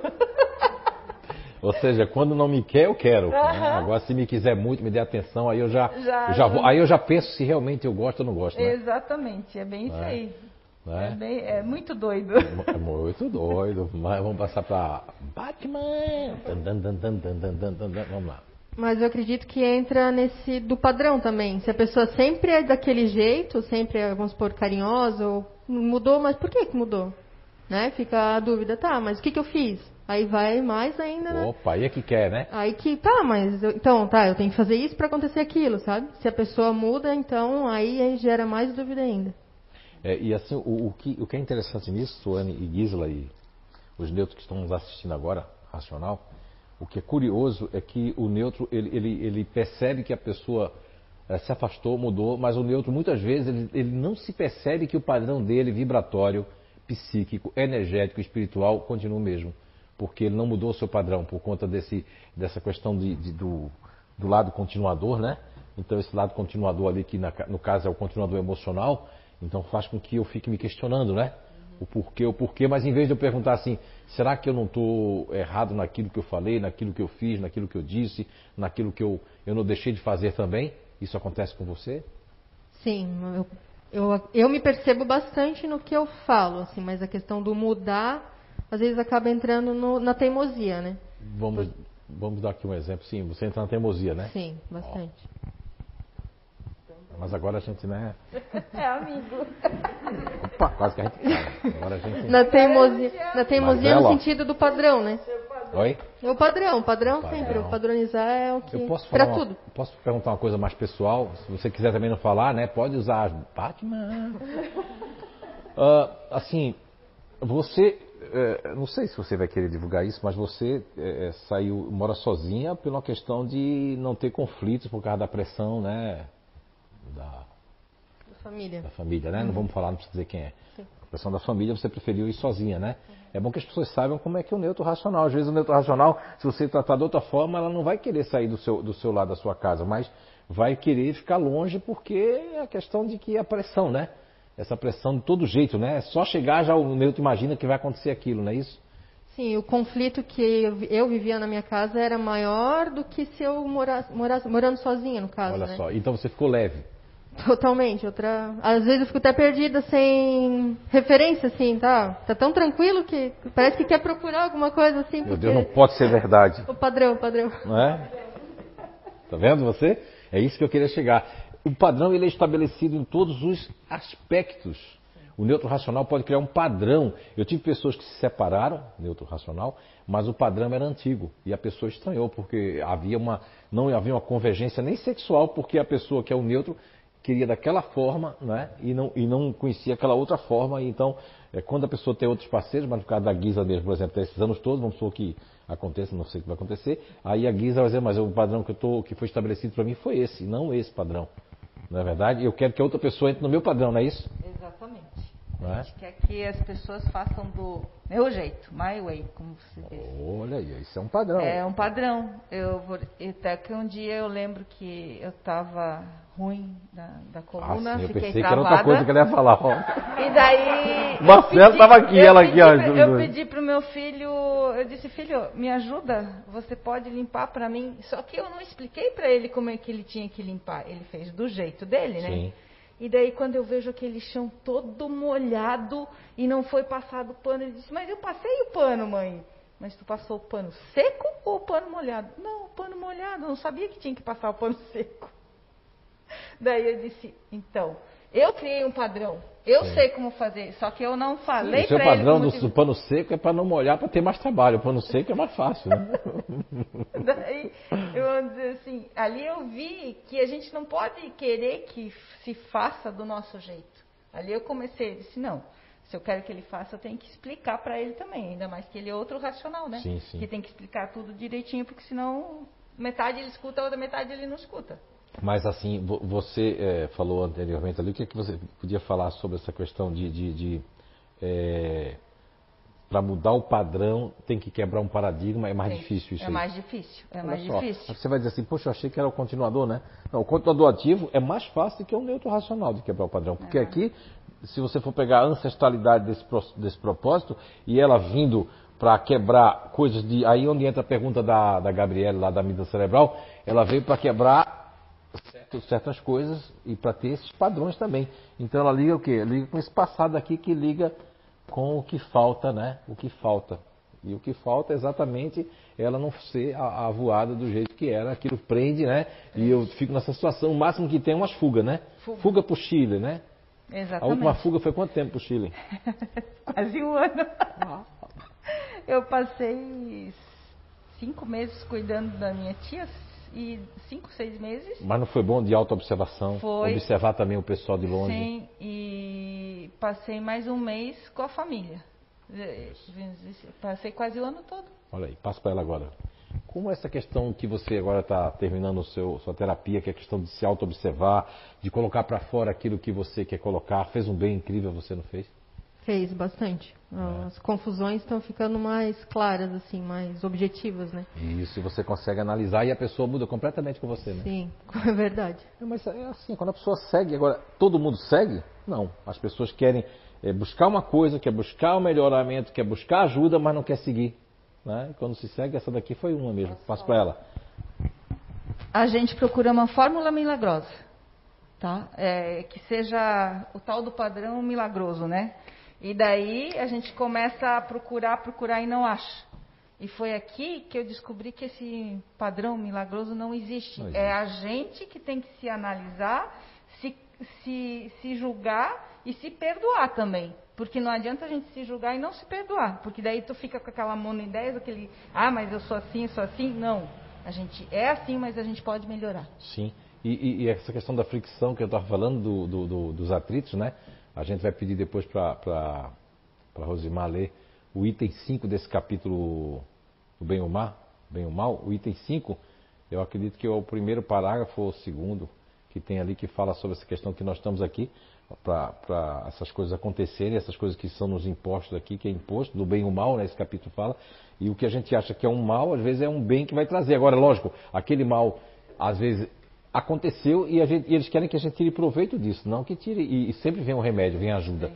Se não for aqui, vai ser lá no Inato, vai ser lá na igreja, vai ser lá não sei aonde, mas você tem agora, a, a decisão é sua, eu quero ajuda ou não quero. Exatamente. Não é verdade? Obrigado, gente. Uma salva de palmas para as duas.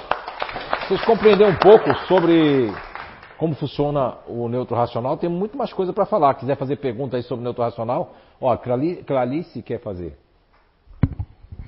Quase que é... não falo o seu nome agora, viu? A Natália, é, ouvindo as duas, eu estava lembrando da Natália. A Natália teve um relacionamento há um tempo atrás, onde o rapaz ele bebia o tempo todo, né? E ela começou um relacionamento agora, onde às vezes o rapaz que está com ela também bebe. E daí, ontem ela olhou para mim e disse assim: Mãe, é, eu não sei se eu quero uma pessoa que fique bebendo, que não lembre das coisas quando está comigo, não sei o que, não sei o que. Aí eu disse, Natália, eu disse, será que não tem que conversar? Eu disse, porque às vezes essa pessoa não é, não é a mesma pessoa de antes, mas ela já criou, ela tem um, um Sim, ela criou um padrão. Nossa, uma barreira ali que é como se ela estivesse colocando aquele ser no lugar desse que é agora, entendeu? Mas são pessoas totalmente diferentes. Sim. né? É, então eu vi assim que, nossa, é como é complicado às vezes colocar algumas coisas na cabeça dela, assim, ou pedir para ela fazer, porque eu disse, cara, às vezes só conversar vocês conseguem resolver as situações, né? É, mas assim, ó, Clarice, o que tem que, o, o, que tem, o que ocorre é que, lógico, isso é muito mais forte no neutro emocional do que eu vou dizer agora, mas no neutro racional também é tão forte quanto, quanto né? Que é a questão do bloqueio. Porque se a pessoa ela tem um bloqueio com o outro, que ela foi falar, a pessoa já entrou num processo de, de discussão, de afastamento, aí ela criou esse bloqueio que é um padrão. Elas me entendem o que eu estou dizendo. Eu criei um padrão agora que, se eu tocar no assunto, para você que está de fora, para o Ranieri que é pai, você que é mãe, para qualquer uma amiga dela ou colega, dizer, não, vai lá e conversa com ele, fala. Mas se no anterior, que tinha o mesmo problema, é como se eu. É, porque, o que, que a Gisela tinha comigo? Ela tinha uma barreira porque a mãe dela tinha a cabeça aberta, muito mais mais, né, mais, mais experiência do que ela, mas ela como engenheira química, tinha se formado, um marido super mega ali buscador de, de, informação, então ela criou um padrão de que a mãe dela estava, ah, isso aí não é assim e tudo mais, não é verdade? Mas para quebrar esse padrão foi uma coisa diferente, talvez se fosse outra casa ela jamais quebraria esse padrão. Então, lógico que eu, eu concordo plenamente que o diálogo, eu tenho dito isso, né? Inclusive foi o caminho que a Tuane fez, né Tuane? Foi o caminho do diálogo, mas também de botar umas coisas para fora, né? Mas ela foi preparada para isso. Agora, uma pessoa que não está preparada para fazer isso, mesmo que a gente diga para fazer, não é fácil, porque quando a gente julga o outro por nós, que é isso que é minha que era a minha grande, é, vamos dizer, tristeza, não é mais, porque agora eu, percebi, não, vou plantar semente. Os que estão mais perto de mim me, me têm como banalidade, né? Já, é, o, quem, porque assim, se você tem muito conhecimento, quando Aristóteles disse assim, ó, que quando você conhece algo, você sabe de algo, você sabe a sua essência. E quando você conhece a essência de algo, então você tem que colocar em prática. Se você não colocar em prática, então não adiantou você ter o conhecimento desse algo. Porque você, aí entra naquela questão de Jesus, né? Aquele que mais sabe, mais será cobrado. Mas o que que entra na banalidade? As pessoas estão perto de mim. Ah, não, isso é banal. Eu estou acostumado com o JF ou com o Zé Araújo falar. Não, não, não, é isso não. É a questão de que eu não coloco em prática porque é, santo de casa às vezes não faz milagre, também é outra coisa que eu não acredito. Sim, faz sim. Né? Mas milagre não existe. Está ali né, na questão do Espiritismo, do, do, do Livro dos Espíritos. Né? Inclusive, o, a capa do, do, da Gênese, se você ler a capa, está falando na questão dos milagres. Lê a capa aí da Gênesis, não é isso, a capa da Gênesis. A primeira capa lá na frente. Veja só, o que, que tem aí.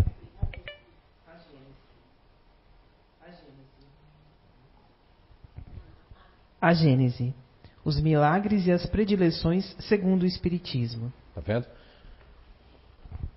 As predições e os milagres, a Gênesis, o que, o que colaborou e motivou Allan Kardec né, a fazer esse, esse, livro foi o que ele estudou, o que ele compilou nos 14 anos que ele fez de muito trabalho. Então são 14 anos. Então veja bem, uh, o que nós estamos querendo dizer, Clarice, é que o neutro racional é quando a gente, todos nós, né, que a gente quer dizer para o outro como o outro deveria agir, você deveria fazer assim. Olha, eu acho que você está se sentindo assim. Já está dizendo, eu acho. Você tem que dizer, eu acho. Você não pode dizer, você está assim, porque você está dizendo a partir da tua observação. Lógico que, vamos supor, é, é, a Anice, 24 anos ali, ah, ela já conhece, ah, ela já percebe algumas coisas, porque é aí é muita observação, mas é observação a partir da inteligência ativa dela. Não é a partir de quem eu sou. A mesma coisa, é, é, é a mãe eu sou emocional disponível, estou observando a minha filha e eu quero ajudá-la. E no afã de ajudá-la, eu estou achando que ela devia ter um diálogo e falar com ele. Justo, está correto, não está não tá errado.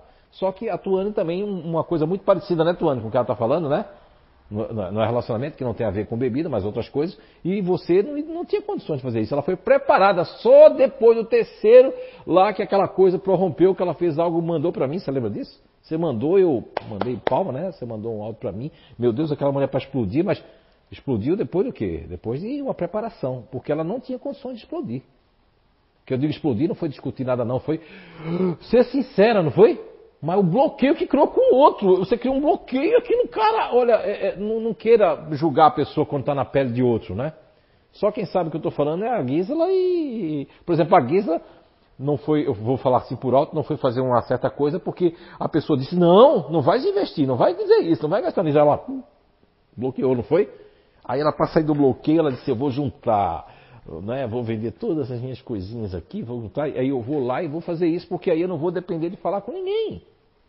Mas para quebrar esse bloqueio, você acha que ela podia ter dito assim, o que é que está pensando? Aqui é tudo dividido, cara. Tu faz isso, tu não, agora eu vou aqui, vou não sei o que lá e vou, vou botar você na justiça. Ela não vai fazer isso. A mesma coisa, chegar lá, eu vou dizer uma coisa para ti, olha, o meu ex-namorado bebia. Olha, toda vez que faz isso, gente, isso não é legal. Eu quero que a gente compartilhe, eu quero que você lembre, mas não é, é, é fácil para você, é fácil para ele, não é chegar e dizer, mas não é fácil para a pessoa que faz parte do neutro racional. É isso que, se vocês entenderem, já valeu a pena, vocês que estão em casa, que conhecem a caridade, o espiritismo. Eu sempre cito aqui a irmã Rosália, né? Que é o Evangelho segundo o Espiritismo, onde tem caridade moral e caridade né, material. Eu gosto muito desse trecho, ficou dentro do meu perispírito esse trecho do Evangelho segundo o Espiritismo, onde se lê a caridade moral e a caridade material, ou a caridade material a caridade moral. Ela fala, ela nos fala é, é, o quão importante é nós termos a caridade moral. Imaginem sem conhecer essa descoberta, essa ferramenta, você é obrigado a ter a caridade moral com o outro, que o outro não vai fazer aquilo como você pensa.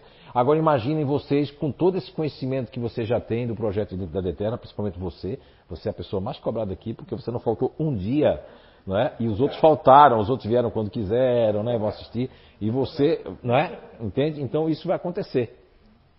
Fala, Tuane Morgana. Complemente. Até mesmo esse padrão é, por que, que o outro não faz o que eu faço? É muito, muito forte isso em mim. Ah, por que está fazendo isso? Eu jamais faria isso com a pessoa. Por que, que a pessoa está fazendo isso comigo? Exatamente. E, e, e, também tem o um contrário, né? Homens que eu conheço é, neutro racional criaram um padrão com, com a namorada, com, com, o namorado. Teve um, um, neutro mesmo, que eu não quero citar pela questão até que ainda bem que não, não acredito que frequentou aqui, né? mas com o companheiro nesse neutro, ele, o companheiro se afastou dele porque se assustou. O companheiro se assustou. Imagine você, vai viver com outra pessoa, aí o companheiro se assustou porque achava ele muito quietinho, achava até que ele era santinho. Né? Aí o companheiro se assustou porque as coisas lá na hora do, do vamos ver ali, ele fez umas coisas ali que o companheiro se assustou. Quer dizer, olha só. Então, é a questão disso que você está dizendo. Eu quero. E, e, tem o seu lado que você quer que a pessoa veja o que você está vendo também, né? Que criou aquele padrão. Imagine você que isso aí é assim, ó. No futurista é tamanho de, eu não sei, de Blumenau. Porque esse é o lado que junta a questão do padrão, a questão dos egos de apoio. É? E aí isso vai ao quadrado. Muito obrigado, viu, eh, Morgana, pela sua contribuição. É? Gosta mais tu, Ana Morgana? Vamos voltar. Coitada, aí ela vai ficar. Poxa, não faz isso não, porque eu já criei. O meu nome é meu. Não vamos voltar, não quero. Vamos lá, vamos ali. A Rose, eh, você encontrou o que eu estava dizendo que no item 5, né, que fala do. Tem a ver até com o que a Vanderleia falou antes Sim, aqui. Mas complementando essa questão do neutro racional ali, né? Isso é uma visão talvez minha. Às vezes eu percebo que eles estão ah, dizendo uma coisa, mas a postura deles está falando outra coisa, né? Talvez eles tenham um pouco mais de dificuldade de expressar o que realmente querem. Isso faz parte do bloqueio deles. Né? Poxa, né? olha só, Rosimar é facilitadora no Instituto de Evolução Humana é? Paulista do nascimento, né? Alemã por parte de pai, Sim. não é? é? Então, francesa por parte de mãe. Oh, é, vamos ler, vamos ler. Uhum. Devendo o homem progredir, os males aos quais está exposto são um estimulante para o exercício da sua inteligência, de todas as suas faculdades, físicas e morais, iniciando-o na pesquisa dos meios para dele subtrair-se. Se não tivesse nada a temer, nenhuma necessidade a levar à procura de meios, seu espírito se entorpeceria na inatividade. Não inventaria nada e não descobriria nada. A dor é o agulhão que impede o homem que a dor é o agulhão que impele o homem para frente, no caminho do progresso. A fricção, a dor. Uma, uma, uma experiência negativa outra experiência negativa, uma experiência positiva, outra negativa. Isso faz com que a pessoa saia muito. Na hora não, na hora a pessoa quer. Eu quero dormir, eu quero me esconder, eu quero raiva, eu quero mandar fazer uma macumba, eu quero né, detonar a pessoa. Você vai sentir um monte de coisa, mas depois você vai sentir assim, ó. Eu não sou mais o mesmo, eu não sou mais a mesma. Não é isso, Tuane? Não é isso, Gisela? E isso serve para todos nós. Então, é, esse item 5 muito interessante. Hoje eu estou sentindo que a Gênese está mandando aqui no pedaço, né? Ah, a Gênese espírita ok? E aí também isso responde ao, a, a Gabi, o Leandro que, que perguntou ali, e o exemplo ali, eu acredito que você entende, né, Clarice? É, você está certa. As pessoas, às vezes, a gente que está de fora, a gente sabe que aquilo é diálogo, mas o bloqueio que o neutro racional tem, e você falou brilhantemente hoje, que você conhecendo mais, como sua filha funciona, como ela, ela entende as coisas, né? A, a Natália entende dessa forma, eu estou respeitando mais. E aí ela, quanto mais à vontade, mais ela vai chegar junto de você, junto de você para pedir alguma coisa, para falar alguma coisa. Quanto mais eu pressionar, mais eu fujo. Por que eu fujo? Aí ele está fazendo assim, Ranieri, não, mas tem que quebrar isso, tem que quebrar e aproveita, porque não é à toa que a gente vem como pai, como mãe, tem que quebrar. Tem filhos e filhas que não quer quebrar o ciclo. Coloca o motivo porque minha mãe é assim, meu pai é assim, e eu sou o quê? Sou santo, sou santa, sou melhor do que. Não! Os filhos também têm que fazer a sua parte. Lógico que vocês não vão dizer assim, você tem que ir lá na identidade, você tem que. Não, não, não. Essa geração agora, eles estão passando uma metamorfose. Eles por dentro são bons, têm uma aparência de que estão fazendo tudo loucamente, mas lá no fundo ele tem uma consciência melhor do que aqueles que a gente quer que os outros não errem, mas nós lá, que não existe a palavra, as experiências negativas que nós tivemos no passado, a gente não quer que nossos filhos tenham. Mas tem que passar por isso, é a pedra de toque, é a questão da dor para poder a pessoa, ó. Porque a gente passa muito tempo numa zona de conforto achando que aquilo é um castelo que a gente criou e aquilo está atrapalhando a vida das pessoas. Muitas vezes o que aconteceu com a tua ela teve que sair, pá, e hoje ela fica procurando no padrão dela, tá tudo bom para ser, não, não, não, não, mas por quê? Porque para desacostumar, quantos anos fazem? Só é dizer assim. Hã? Vai fazer um ano, por isso que ela ainda fica procurando. Onde é que está? Cadê os gritos? Cadê o negócio? Onde é que está pela janela o vizinho? Aí quando ela escutava um barulhinho do vizinho, daqui a pouco ela viu que é o barulho do vizinho.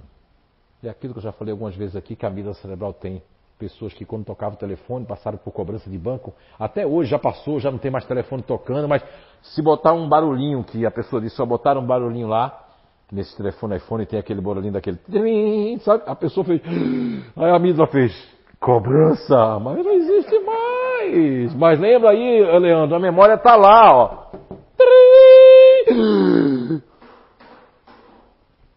Pavlov, né, que constituiu o que foi Sim, aí teve gente que disse, abriu.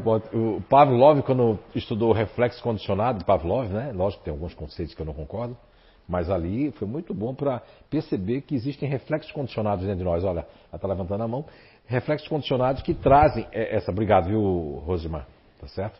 E, e esses reflexos condicionados estão ligados a um condicionamento que a nossa instinto criou para nos defender. Sim. Ah, Zé, agora não tem muito a ver com neutro, mas eu queria te fazer uma pergunta.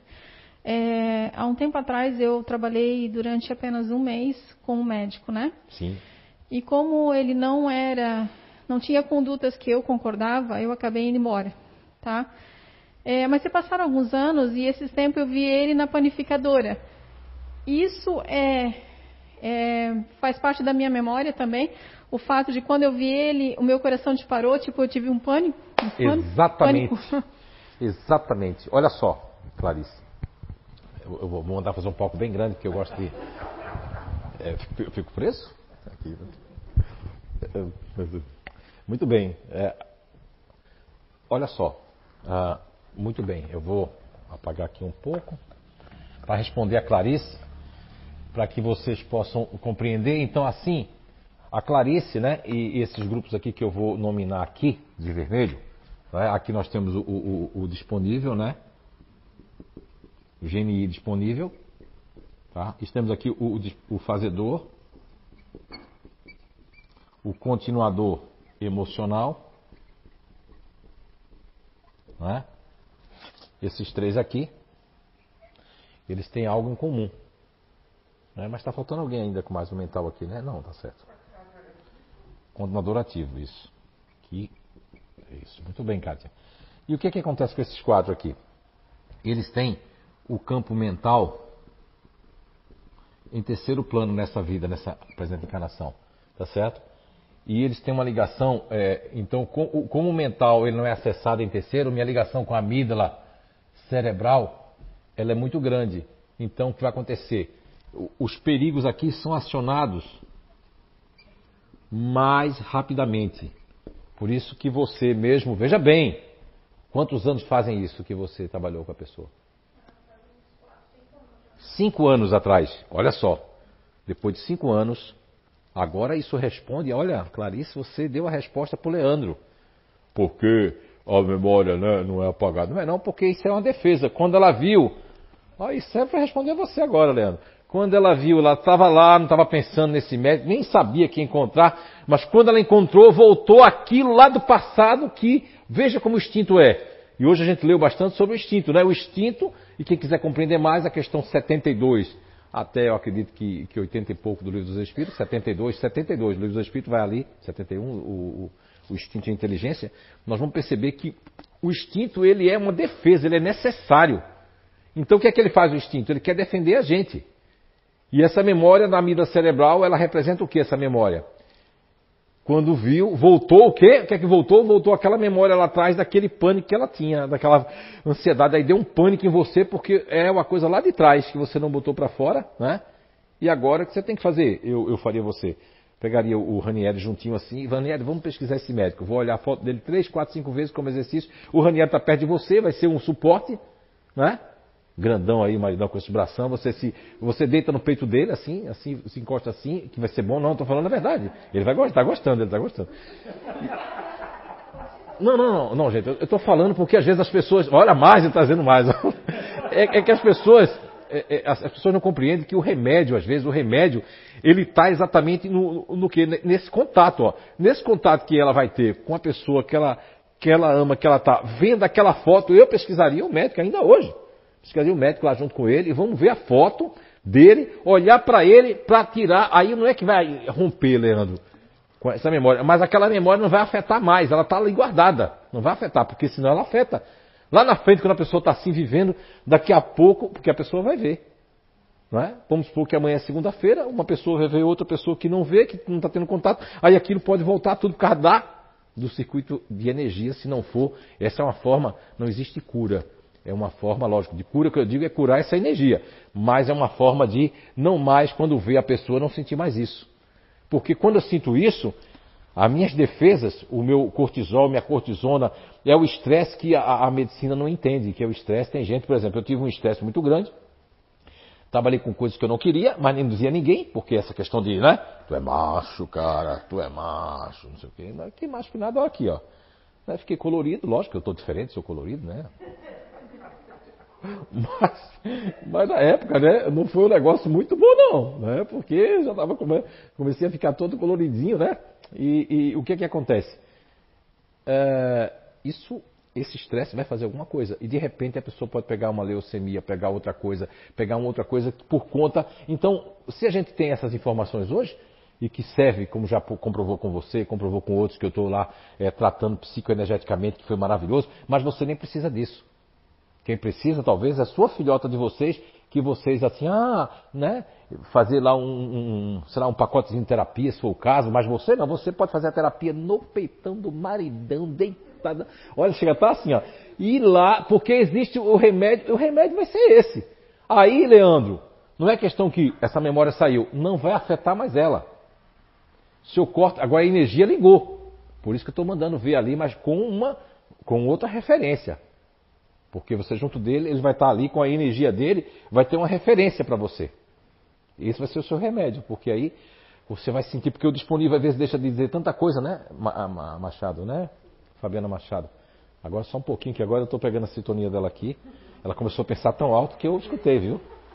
Olha. É, faz, faz, porque eu. Foi tão forte que eu peguei assim, ó. Tum! Vamos lá. Você da internet também, se pensar muito forte, eu pego. Boa tarde. Boa tarde. É, eu convivo né, com um neutro racional é, meu, muitos padrões. Muitos, muitos, muitos. Antes de eu conhecer, ter feito o nível 1, assim, eu era a pessoa que vivia cobrando, vivia impondo, só que daí eu comecei a pisar um pouquinho no freio, depois do conhecimento, só que eu percebi que eu preciso ficar sempre entrando num joguinho desse de ignorar, me joguinho. afastar só que para mim é muito cansativo. Sim, cansativo e difícil, porque e o disponível ele quer se aproximar, né? Você imagina a Clarice, que a vontade dela era deixar aquela porta aberta, né? É. Não, é, não é verdade, Clarice? Vê, quero ver a minha filha, isso, porque o disponível ele é aberto, ele quer as coisas abertas, ele só se fecha quando o parceiro ou a parceira, aí ele não vai falar aquilo para não criar uma situação. Aí eu começo a, a agora esse joguinho que você está fazendo foi o que eu estava pegando ali. É. Aí eu vou dar a resposta para você, porque me desculpe, antes de você falar, eu já tinha pego ali. O que é que, que, é que eu tenho recomendação para você, que já está pronta na minha cabeça? É que, infelizmente, esse joguinho, que você chama de joguinho, é necessário, porque quem aqui neutro racional sabe o que eu estou falando. É a única forma de você ajudar um neutro racional é você dizendo assim, é, é, fazer esse joguinho. Ou você faz esse joguinho, ou não vai ter jogo, não vai ganhar nunca o jogo. Vai ser sempre 0x0, 3x0, às vezes 5x0 para ele. Né? Às vezes você vai ficar, porque assim, ó, hoje você tem estrutura, lógico. Quanto tempo faz que você está aplicando o Inato na sua vida agora para valer? Ah, faz uns seis meses, acho que nem seis meses. Veja que a Tuane, né? É. Quando está levantando o braço lá, né, o João vai correr agora aí, vamos chegar lá. Então, o que acontece é o seguinte, é, é, Fabiana, seis meses. Agora você vê que você tem feito isso, mas é cansativo para você. Por quê? Porque você queria uma coisa natural. O que as pessoas querem, eu quero que aconteça natural, mas tem que olhar o seguinte, Fabiana, é o que antes me entristecia, agora não estou nem, desculpa assim, a fazer igual o alemão, né? Que é meio triste o alemão fazendo isso, né? Egal. Não é? Quem conhece ali a Deutsch sabe que eu tô, não é muito possível, mas estou fazendo assim porque eu estou fazendo a minha parte. Se você fizer o que a Tuane fez, né? O que ela já conseguiu fazer e que outros conseguiram fazer, dizer assim, não, eu vou pagar para ver, é diferente. Mas se você pagar para ver que esse jogo é cansativo, mas é. Não encare como um jogo, encare como uma psicoterapia de ajuda que você está dando para ele e a você mesma. Porque se for fácil para ele, como disponível, qual é o. Agora desculpa o que eu vou dizer, os disponíveis, porque eles foram traídos, porque minha mãe e meu pai não quis saber dela. Porque se minha mãe soubesse dessa ferramenta, meu pai ia ficar assim, ó. Como teve casamentos que me disseram ali, cara, foi você que fez eu ficar com fulano até hoje. Eu digo, eu? Nem me lembrava disso, né? A pessoa veio. Eu digo, mas como? Esses dias agora encontrei a pessoa na sete ali. E aí, é o professor, né? De máscara, a pessoa de máscara, eu digo, é, né? Aí eu já fico pensando, professor, não sei se é do CI, do INAT, de onde é, né? Eu digo, ah, sim, quem é você? Eu pergunto a pessoa, né? Ela diz, ah, lembra de mim? Aí eu digo, o que foi? Meu Deus, você não sabe não, eu sou eu sou criativo. Eu digo, ah, sim, com aqueles braços palafatosos no meio da rua, né? E, e aí ele disse que, graças a Deus, ele está com a pessoa até hoje, graças a mim, porque a pessoa é, é, dificulta para ele as coisas. Porque senão ele disse que já tinha largado, porque a pessoa é disponível, que na época é a prestativa. A prestativa lá, olha, seguiu o seu conselho à risca. A prestativa faz assim, ó, hoje não vai ter nada. Ai meu Deus do céu, olha, eu fico dias e dias só pensando naquela criatura, como é que vai ser, como é que ele vai se encontrar e tudo mais. Quer dizer, isso são coisas lá do passado que eu, que eu tinha uns caminhos que eu aconselhava, né? Mas é um, eu sei que é um joguinho, mas é do bem. É, porque eles são, eu não sei, né? No meu caso, assim, ele é muito acomodado e eu sempre sou a que toma frente de tudo, né? A que decide tudo, a que tem que ter atitude. Você acostumou? Quanto tempo você está com a é, pessoa? Nove anos, vai fazer dez anos. Eu vou entrar no portal aqui e vamos embora. É, eu sei que já. Cara, olha, se a gente fizer isso com o Neutro, por exemplo, se, se o Ranieri e a Clarice ficar levando lá o café no quarto, meu Deus, eles vão ter que levar para sempre, porque tudo que você customizar, não é isso, Gisela? Não é? é a questão dos padrões, é aquela questão do padrão. Se você, vamos supor, vamos supor que na hora do rally rola, vocês assim, vamos jogar travesseiro para cima, jogar travesseiro para cima. No dia que ele separar de você e que a outra pessoa disser, não fizer isso assim, dá para você jogar os travesseiros para cima? Aí a pessoa vai dizer assim, como? É, eu quero que jogue os travesseiros para cima aqui. Mas eu, eu percebi que quando eu comecei, é, quando eu tive contato agora com o Inato, o tanto ali da, do identidade energética também me ajudou muito.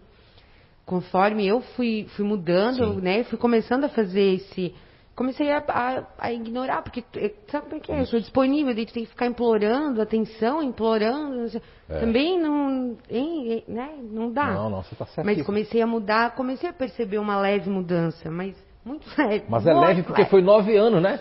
Aí o que, que eles é. fazem? Eles fazem assim, será mesmo? Não é, Gisela? Muito hum, leve, é. Mas aí quando. Isso, aí eles têm que chegar ao ponto de dizer assim, será que ela gosta de mim ainda? É, ah. É, exatamente. Quando chega nesse ponto, que daí tipo, dou uma de doida e não dá é. mais, daí, ai meu Deus, chora. E daí, sim, Deus, sim, aí chora e vitimiza, né? Não. Passa mensagem de vitimização, é. né? Você não aí é sabe é um como amor, é que eu estou. É. é, exatamente. Mas aí pra mim é muito difícil ficar nisso, mas assim, claro, como tu falou, faz pouco tempo, né? Sim. É pouco tempo. Ó, seis, ó, seis, meses contra nove anos, quem ganha? É. Nove anos de padrão, que as pessoas criaram isso para os neutros racionais e elas não sabiam disso. Porque assim, ó, isso aqui é uma descoberta muito recente, gente. Só tem 24 anos, não é nada. Estou aqui só plantando a semente, daqui a pouco eu vou pegar o meu voo, né? Daqui a pouco eu digo daqui a uns 80 anos, né? Vou pegar o meu voo, né? Não sei se vai chegar a isso, né? É, assim, ele não me julga, né? Eu tento falar o máximo que eu posso sobre isso. Ai, tu sabia que lá é assim, e falo e falo, porque o neutro. Ele se viu quando eu escrevi ah. o neutro racional, ele é, realmente. Mas eu não acredito em nada disso. Eu não vou, eu não acredito. Isso. Pode ir, mas eu não, não vou, não me interessa. Contra, não né? acredito, tu sabe como é que eu sou, mas assim, qualquer outra situação bem aleatória que venha ser chamar a atenção dele, nossa, ele perde horas, videogame, é, skate, ah, luta, e não sei o quê. Porque você deixou isso acontecer. É. Eu, eu disse para uma das minhas filhas, porque Papai do Céu, não sei o que aconteceu, né? Mandaram cá para nós, né? Ninguém vai ficar sabendo não, né? Mandaram três, três, né? Três genros, tudo neutros. Alguma coisa tem a ver, né? E aí, a, a última eu disse assim, ó, mas foi mesmo que nada. Segundo né, a Anice me contou que eu dei vários conselhos, olha, faz assim, faz assado com neutro, né? Aí, o que que fez? Mesmo com conhecimento, tá vendo você a banalidade? Eu fui fazendo tudo que, né? Aí o que, que o neutro vai fazer? Eu vou jogar o videogame, eu vou fazer aquilo, e a pessoa quer que se mexa, tá vendo? Quer que faça isso, quer... Mas se tiver seguido o conselho, minha filha, pagar para ver. Às vezes os que estão mais longe de mim pagam para ver, e o resultado é bom, eu fico feliz. Agora os que estão perto muitas vezes não pagam para ver. Então continue com o joguinho que vai ser bom, viu? É o seu videogame com ele e o dele com o videogame. Vamos lá. Obrigado. Bom, eu percebo, talvez seja algo meu, não sei, mas quando eu tô as fases que eu estava mais na lama, que eu estava pior, foram as maiores mudanças na minha vida. Eu precisei chegar no fundo do poço para eu conseguir mudar o meu padrão. Poxa vida, olha, Tuane, essa, é, olha, a Tuane está abrindo a sua vida para nós. É, é, como dizia o, o, Roberto Carrilho aqui, que ele dizia, ele e a Solange diziam que o melhor ponto do Identidade Eterna é exatamente quando vocês resolvem contribuir, né? É, é, com e vocês que não estão acostumados com isso, vocês espíritas assim, de outras casas que assistem, você de Portugal, de outros locais, não estão acostumados com essa sinceridade, né? com essa transparência que aqui o Identidade Eterna nós temos, isso é que vai ajudar de fato, de direito, as pessoas, né? E a gente fica muito grato pelo, é, pela sua participação da Gisela, pela própria Fabiana Machado abrindo essas situações, porque é isso que vai fazer com que essa fricção que as pessoas, porque ela diz assim, que tem que chegar lá no fundo, olha o que a Tuane falou, isso é muito forte, gente. Isso é, olha, de muita gratidão. Chegar lá para poder mudar o padrão, sabe? Porque é a questão do que leu ali. Às vezes precisa acontecer alguma coisa para que a gente mude as nossas tendências, os nossos é, é, perda de tempo, é, que a gente se, a gente se, o que que acontece com as pessoas? Elas se confundem com o tempo. Elas querem uma coisa, mas não faz aquilo, não prioriza. Por exemplo, se eu me priorizar fazer tal coisa, tal hora, é uma prioridade. Existe prioridade, assim como a pessoa quer se distrair com videogame, né? Quer se distrair com aquilo, com aquilo outro. Eu busco distrações para depois eu ficar me vitimizando daquilo que eu não fiz. Ou eu subtendo errado. Então, o que a, a Tuane falou é muito gratificante. Veja bem, ela tem que chegar lá no fundo do poço, lá, lá embaixo mesmo, para poder subir, né? E quebrar o padrão. É isso, né, Tuane, que você quis dizer, né? Muito obrigado. Alguém mais quer falar sobre o neutro racional, quer contribuir com alguma coisa? Né? Para nós finalizarmos ali. Então, eu vou agora passar para o próximo grupo, que aí a gente termina na. Otimistas, né?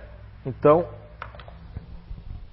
Poxa, o que é ser otimista? Aí todo mundo vai dizer, pô, esse nome aí eu também sou otimista. Não, não, não, não. Jaqueline Franzman, por favor, venha dar o ar da graça aqui. Não é? Venha falar para nós da, do, da sua lembrança ali do bolo. Quem fez o bolo, eu quero dar você. Quem fez aquele bolo. Não é? Assim já vou deixar ela mal. Não? Muito bem. Uma você é, o resto você, da morte. É, é, é. Não, não, não, não vou tocar no assunto. Não vou? Juro, juro. Uhum. Juro, juro, juro. Juro que eu não toco. Uhum. É, Jaqueline, para o pessoal que está em casa, para as pessoas que estão aqui, né? Você, você qual é o grau de certeza que você faz parte desse grupo natural de inteligência? Porque muitas pessoas que vão assistir, intuitivamente eu tive agora, que elas vão se perguntar, mas com que base nisso que as pessoas houve uma manipulação para que você diga que você é desse grupo, ou que a Tuane, ou que a Gisela? O, o, eu queria que você respondesse o seu nome, o que você faz da vida, quantos anos você conhece essa descoberta e quanto de certeza você tem de fazer parte desse grupo natural de inteligência, por favor. Meu nome é Jaqueline, eu tenho certeza mais de mil por cento e vou contar exatamente como foi que eu me encaixei no criativo na época. Eu lembro que era o primeiro Identidade Eterna há quantos anos? Dez. E eu estava sentada mais ou menos na terceira fileira ali, próximo do João. E eu acreditava que eu era disponível. Me via muito disponível, muito. Era disponível assim, ó, tudo. Da ponta da cabeça até o dedão do pé.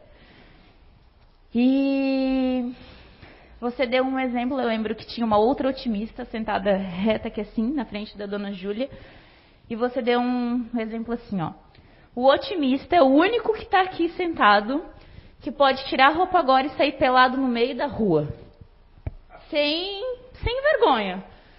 Meu marido olhou para mim, você faria isso? Eu falei, cala a boca! Eu falei, cala a boca! Mas não tira roupa aqui não, tá? Que a gente não quer. Foi o exemplo que você usou, mas eu pensei assim, ó, pela coragem. Meu, que exemplo nessa época, faz muitos anos isso, né? né? Meu Deus, eu já não daria, né? eu não daria esse exemplo hoje. Aí eu lembro que eu comecei a, a rir muito por não ligar, por não ver maldade, sim, sim, por, por não ver maldade em tirar, porque para mim, como otimista, a maldade está na cabeça das pessoas, não na atitude, em como ela é interpretada. Tenho nada a ver, posso tirar, sair correndo, que fosse uma competição, sei lá, Deus, uma brincadeira, não sei. Eu levaria isso de boa. Aí nunca saí, nunca fiz isso, gente, nunca na minha vida, nunca nem fui, fui para uma praia de nudismo. No máximo, corri pela dentro da minha casa, tá tudo certo. Mas isso encaixou assim, ó, eu me vi muito nas outras características. Foi como quebrar isso e eu consegui me encaixar, porque era uma versão total. Só uma pergunta, quanto tempo você vivia com seu marido quando aconteceu isso de você vir se descobrir? Um ano. Um ano, né? Lógico que um ano, o seu marido é do grupo? Disponível. Isso. Eu gostaria primeiro, antes dela é, reconhecer o restante, o porquê muitos disponíveis são muito parecidos com os otimistas, os otimistas com os disponíveis. Isso aí é, é muito importante, isso faz parte de, de, de, um nível mais avançado do Inato. A gente inicia esse, essas questões de variáveis no nível 3 e depois no nível 6 isso vai voltar à tona, né, ou nível 7 ou nível 6, que volta com, com tudo ali para mostrar essa questão do, do, de uma de uma troca, mas aqui eu posso falar algo que eu não posso falar no inato. Que o, o, o otimista, e tem muito otimista que ele é muito mais disponível do que disponível, e tem disponível que é muito mais otimista do que otimista. Essa troca há por conta de um subego, é a questão da programação reencarnatória, onde a minha fuga é voltar numa encarnação, porque eu, algumas coisas têm um déjà vu que eu me lembro do que eu fiz na Terra, e aquilo potencializa esse subego no caso dela, disponível, que ela foi uma pessoa muito emocional, muito chorona, ela é muito um otimista muito que se emociona, e eu conheço otimistas que são totalmente frios. Se acontecer uma coisa com o filho, bom, o que vai fazer? E eu tenho otimistas que são totalmente é, emocionais. Existem disponíveis que são muito parecidos com os otimistas e são mais frios do que os outros né, otimistas. Porque é uma questão de passado é, da programação reencarnatória, que ali aquilo está dentro do bojo reencarnatório. E eu utilizo mais essas veias por estar no planeta Terra, por estar vivenciando isso. E tem um livro que nós vamos escrever sobre a reencarnação, que vai demonstrar é, algumas nuances de alguns mundos quando se encontram aqui, o que pode aflorar na pessoa que vem de outros mundos, quando vem em certos grupos naturais de inteligência, vai ter um quê diferente que as pessoas não entendem. Eu sou otimista, mas aquela otimista é totalmente diferente de mim, porque a alma não é igual. As digitais são realmente a prova de que a nossa alma é única, porque ninguém tem uma digital igual a de ninguém, tá certo? Ok? Mas pode continuar. E eu lembro de o primeiro específico não, o segundo específico que eu fiz no Inato de otimista, eu era a única otimista não otimista. Eu lembro até que eu, eu sentei, a gente estava numa meia-lua, tinha umas sete, oito pessoas. Faz quanto tempo? Ai, uns seis anos. É, não lembro. Seis, sete anos. Foi a Bia quem deu. Ah, por isso. O otimista inteiro. E eu, eles sentaram todos em meia lua, reta assim, e eu sentei aqui. Tipo, eles estavam todos lá, eu estava de lado para eles. Até uma hora que a Bia falou: Ei, para de anotar. Você também é otimista. Eu fiquei olhando, mas nada do que eles relatavam hum, se condizia. Mas agora eu estou vendo a imagem, eu precisei ver a imagem, tá? Sim, Aqui porque eu estava imaginando a imagem dele. É, eu, agora eu vi a imagem, imagem e vou até o que passou na sua mente aqui. O que eles falavam, ela não tinha vivido ainda, mas agora ela já viveu muita coisa do que eles falaram, não é verdade? Sim, bem isso. Eu ficava pensando assim, gente, que doido, meu Deus, como é que fulano fez isso? E hoje isso parece que foi uma, uma trava. Eu tenho muitas travas como otimista, muitas, muito medo. É, eu tenho que. Mas muito... foi para uma lagoa agora ser puxada. Uhul! Né? Legal. Né? Cheia de coisa, tá vendo? Quer dizer, se na época o cara falasse assim, ó, eu vou para uma lagoa, ela. Sim. Não, isso não. Mas agora tá, já está no... Hoje sim, e na semana passada ou retrasada, você comentava alguma coisa, acho que na retrasada, não foi aqui também. Que otimista às vezes demora para entrar né, na forma e no formato. E eu me vejo assim, no último ano, eu estou tendo muito mais coragem para fazer algumas coisas, para falar algumas coisas que são realmente do otimista. Antes, jamais faria qualquer coisa. é, isso se chama, o que ela está falando, gente, tem pessoas que independe da idade, né? No caso dela tem 32 anos, não é isso? Isso. Uh, foi ela falando na aula passada, eu gravei a idade. Eu não gosto de gravar a idade, não, sabe? Nem a minha, nem ninguém. Então, para mim, a idade não é cronológica, ela é espiritual, é do bem-estar que a pessoa está, né? Porque eu tenho meu irmão que desde 9, 10 anos ele já era velho, já, e queria já. Aí eu queria, né? Então, não existe uma cronologia de que você vai entrar para o eixo, vai depender do que você vivencia e do, do que seu espírito está passando. No caso dela, agora, de um, eu não participei disso ali, mas eu vi na mente dela como foi que ela estava, o comportamento, inclusive psicoespiritual dela, ela não se via naquilo que o pessoal estava dizendo, ela estava dizendo, meu. Mas agora ela já tem algumas coisas que foi falado que ela já fez porque ela está entrando no eixo. Quer dizer que isso, você vai dizer assim, poxa, mas que, o que é que vai acontecer? Vai acontecer que aquilo que ela tinha lá na vida cerebral, cadê o Leandro? Foi embora, né? Ah, poxa, queria o Leandro aqui. Ah, ele mudou, ele tá no, ele tá, o frontal dele está mudando. Então vem aqui, porque é, sabe o que é? A gente quando você descer, você desce por aqui, tá? Porque aqui tem uma arquibancada é. aberta, você está vendo o investe, dá um chá pro pessoal. Então, né? Dona Júlia ri, Dona Júlia fica rindo. O que que acontece? Se a gente for falar do espírito, da alma, e formos pegar desde que nós temos falado aqui no projeto Identidade Eterna, da questão 146 do Livro dos Espíritos, veja bem, vamos falar da 146 que vai ficar mais fácil para vocês entenderem em casa, vocês entenderem depois de assistir, não crie bloqueios, não crie preconceitos, não julgue alguma coisa que nós estamos falando aqui que você não imagina dentro da sua caixa, como eu falei da vez passada. Essa caixa, se você não abrir, você vai continuar mudando de caixa em caixa e não fica aberto para os conhecimentos, tá certo? Então vamos lá. A Jaqueline Franzman né, Zaco, né, nasceu numa. veio nascer no sul do Brasil, veio para eliminar as memórias do passado, que você perguntou, Gabriela Lana, que estão aqui e que aquilo afetaram a sua alma, o seu espírito, no seu crescimento.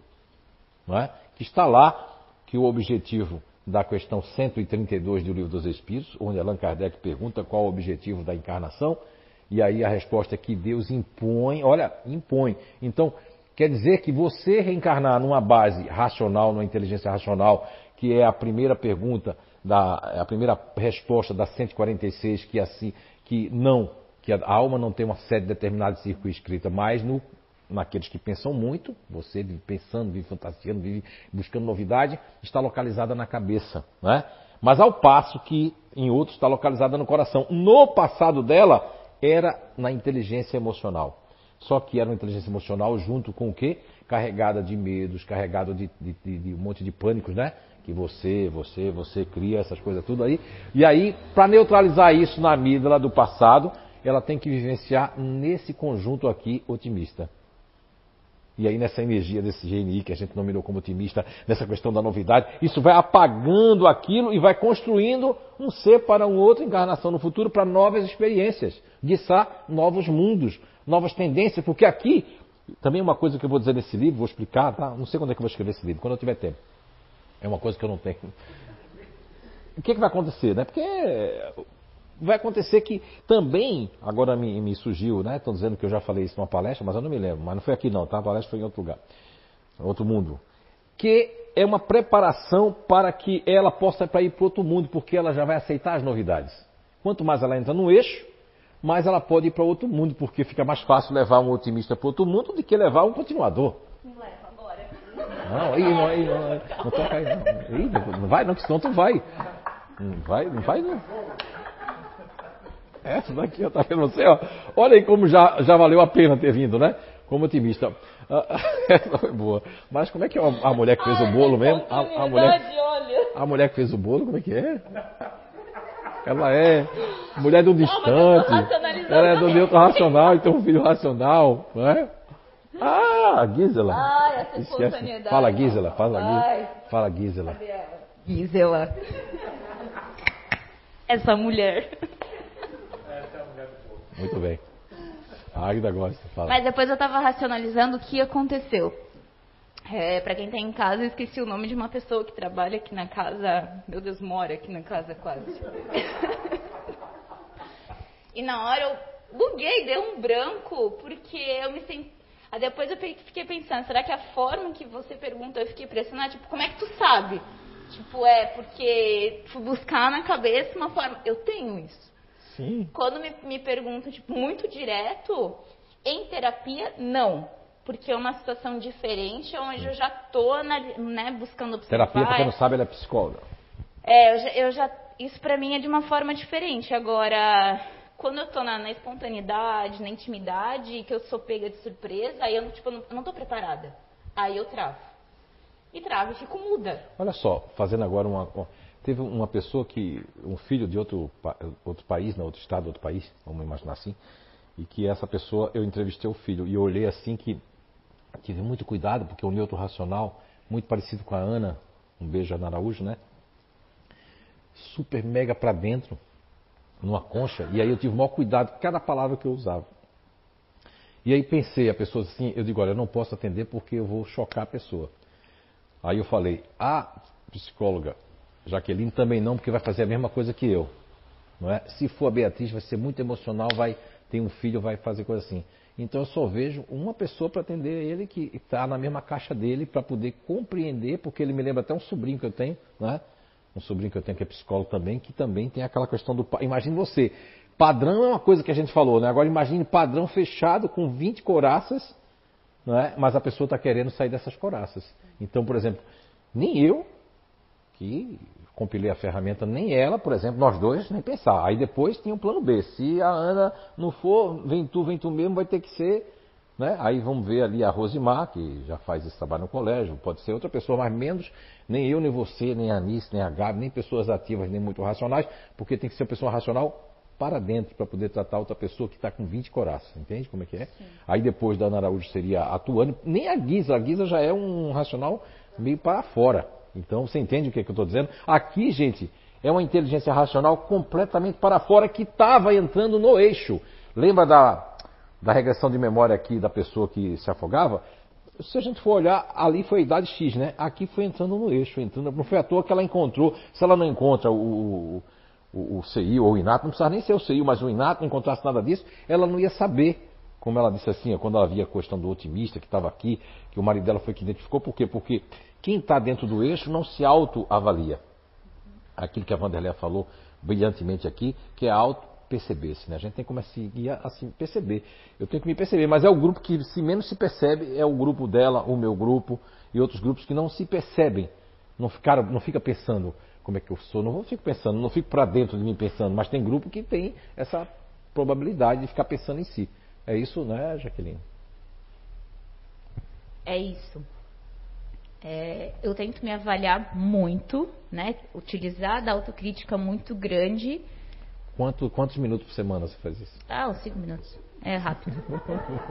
e é só quando uma, alguma coisa me chama atenção. É, ou às vezes eu termino uma terapia e fico pensando e linkando possibilidades de como eu vou fazer para a próxima. Aí eu vou anotando e, e é, vou criando. A gente tem uma esse... coisa muito parecida, ó, é que ela falou aqui do otimista, né? Parecido. A gente é como parecida. A gente está brincando tudo mais, mas ninguém está com intenção de nada. A gente está brincando, está coisa aqui, mas não está com intenção de nada. E as pessoas podem achar que está com intenção de alguma coisa, mas não está passando nada na cabeça do, do otimista, nem do, do, grupo, né? Isso já passei bastante, mas mais nova eu já passei muito. Parecido Hoje... com o disponível, né? Sim. Aquele negócio do disponível está ajudando e a pessoa já está muito apaixonada. Eu lembro de uma situação que eu tinha uns 17, 18 e um rapaz estava ficando com uma amiga minha, namorando crush. Eu não sei, gente, eu não sei como é que é o nome desse negócio hoje, não tá? Na minha época era ficando mesmo. Eu não tinha interesse nenhum, eu tinha é que é uma carona. Crush, crush. É crush hoje, né? É, não sei. E eu lembro que ele travou por eu conversar e ter uma amizade muito grande com ela, desde pequena a gente se conhecia e tal. E quando ele falou pra mim, quando a primeira vez que ele foi, dar, foi buscar ela, que eu tava com ela, ele não queria mais ficar com ele, ele queria ficar comigo. Aí quando ele foi me levar para casa, ele tra travou a, o carro, não deixava eu sair, porque ele tinha entendido que por eu ter sido simpática com ele e amiga dela, eu também queria ficar com ele. Olha só. Então ele ia ficar com as duas. Era um crush total.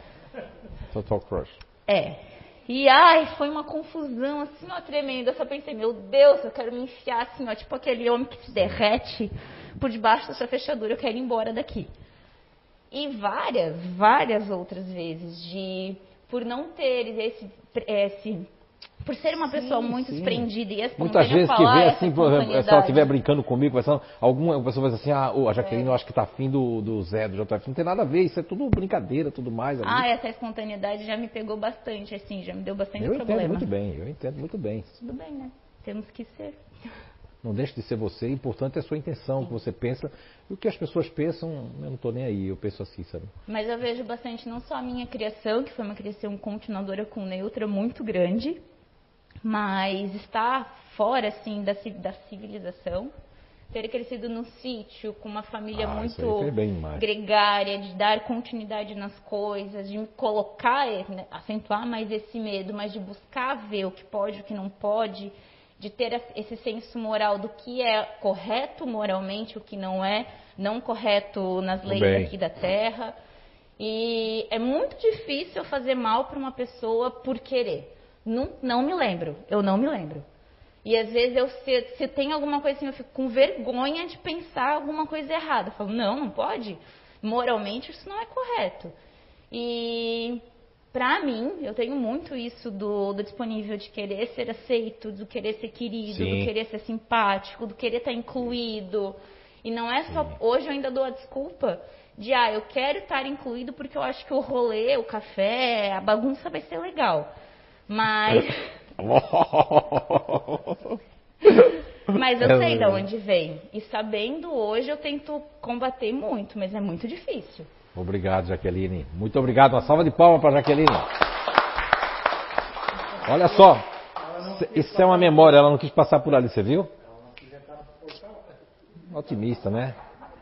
Aprende rápido, entende? Só falei uma vez, tu viu? Ela. É porque aqui agora vai ser depois fechado aqui o arquibancada pessoal. Olha, gente, são 19 horas e 35 minutos, né? Já passamos 5 minutos, né? Nem parece. Quero agradecer a presença de vocês aqui, né? No, na CEIU, ao Recanto do Saber. Agradecer também a atenção de vocês que participaram aí ao vivo. E dizer para aquelas pessoas que vale a pena o esforço. E vocês que estão aqui pessoalmente, sair no dia de chuva, né? Tá chovendo bastante úmido e vocês virem até aqui, esse esforço com certeza ele é recompensado no nosso dia a dia, né? e vocês também que ficaram aí na sua casa prestando atenção, muitas vezes fazendo seus afazeres, muitas vezes eu moro muito distante, moro em outro país, moro aí nos recantos do, do Brasil, esse país continental, sejam todos, inclusive, né, todo mundo que possa voltar para os seus lares, ficar nas suas casas, todo mundo em paz ali, e que tenhamos uma excelente semana, não é? E amanhã começamos o mês de novembro, é isso, né? Que possamos ter ali, além de uma semana maravilhosa, um mês de novembro que ele vai ser bom, não é? Se muita gente coloca lá o mês de novembro que venha, não, ele vem, ele está aí, ele vai vir sempre.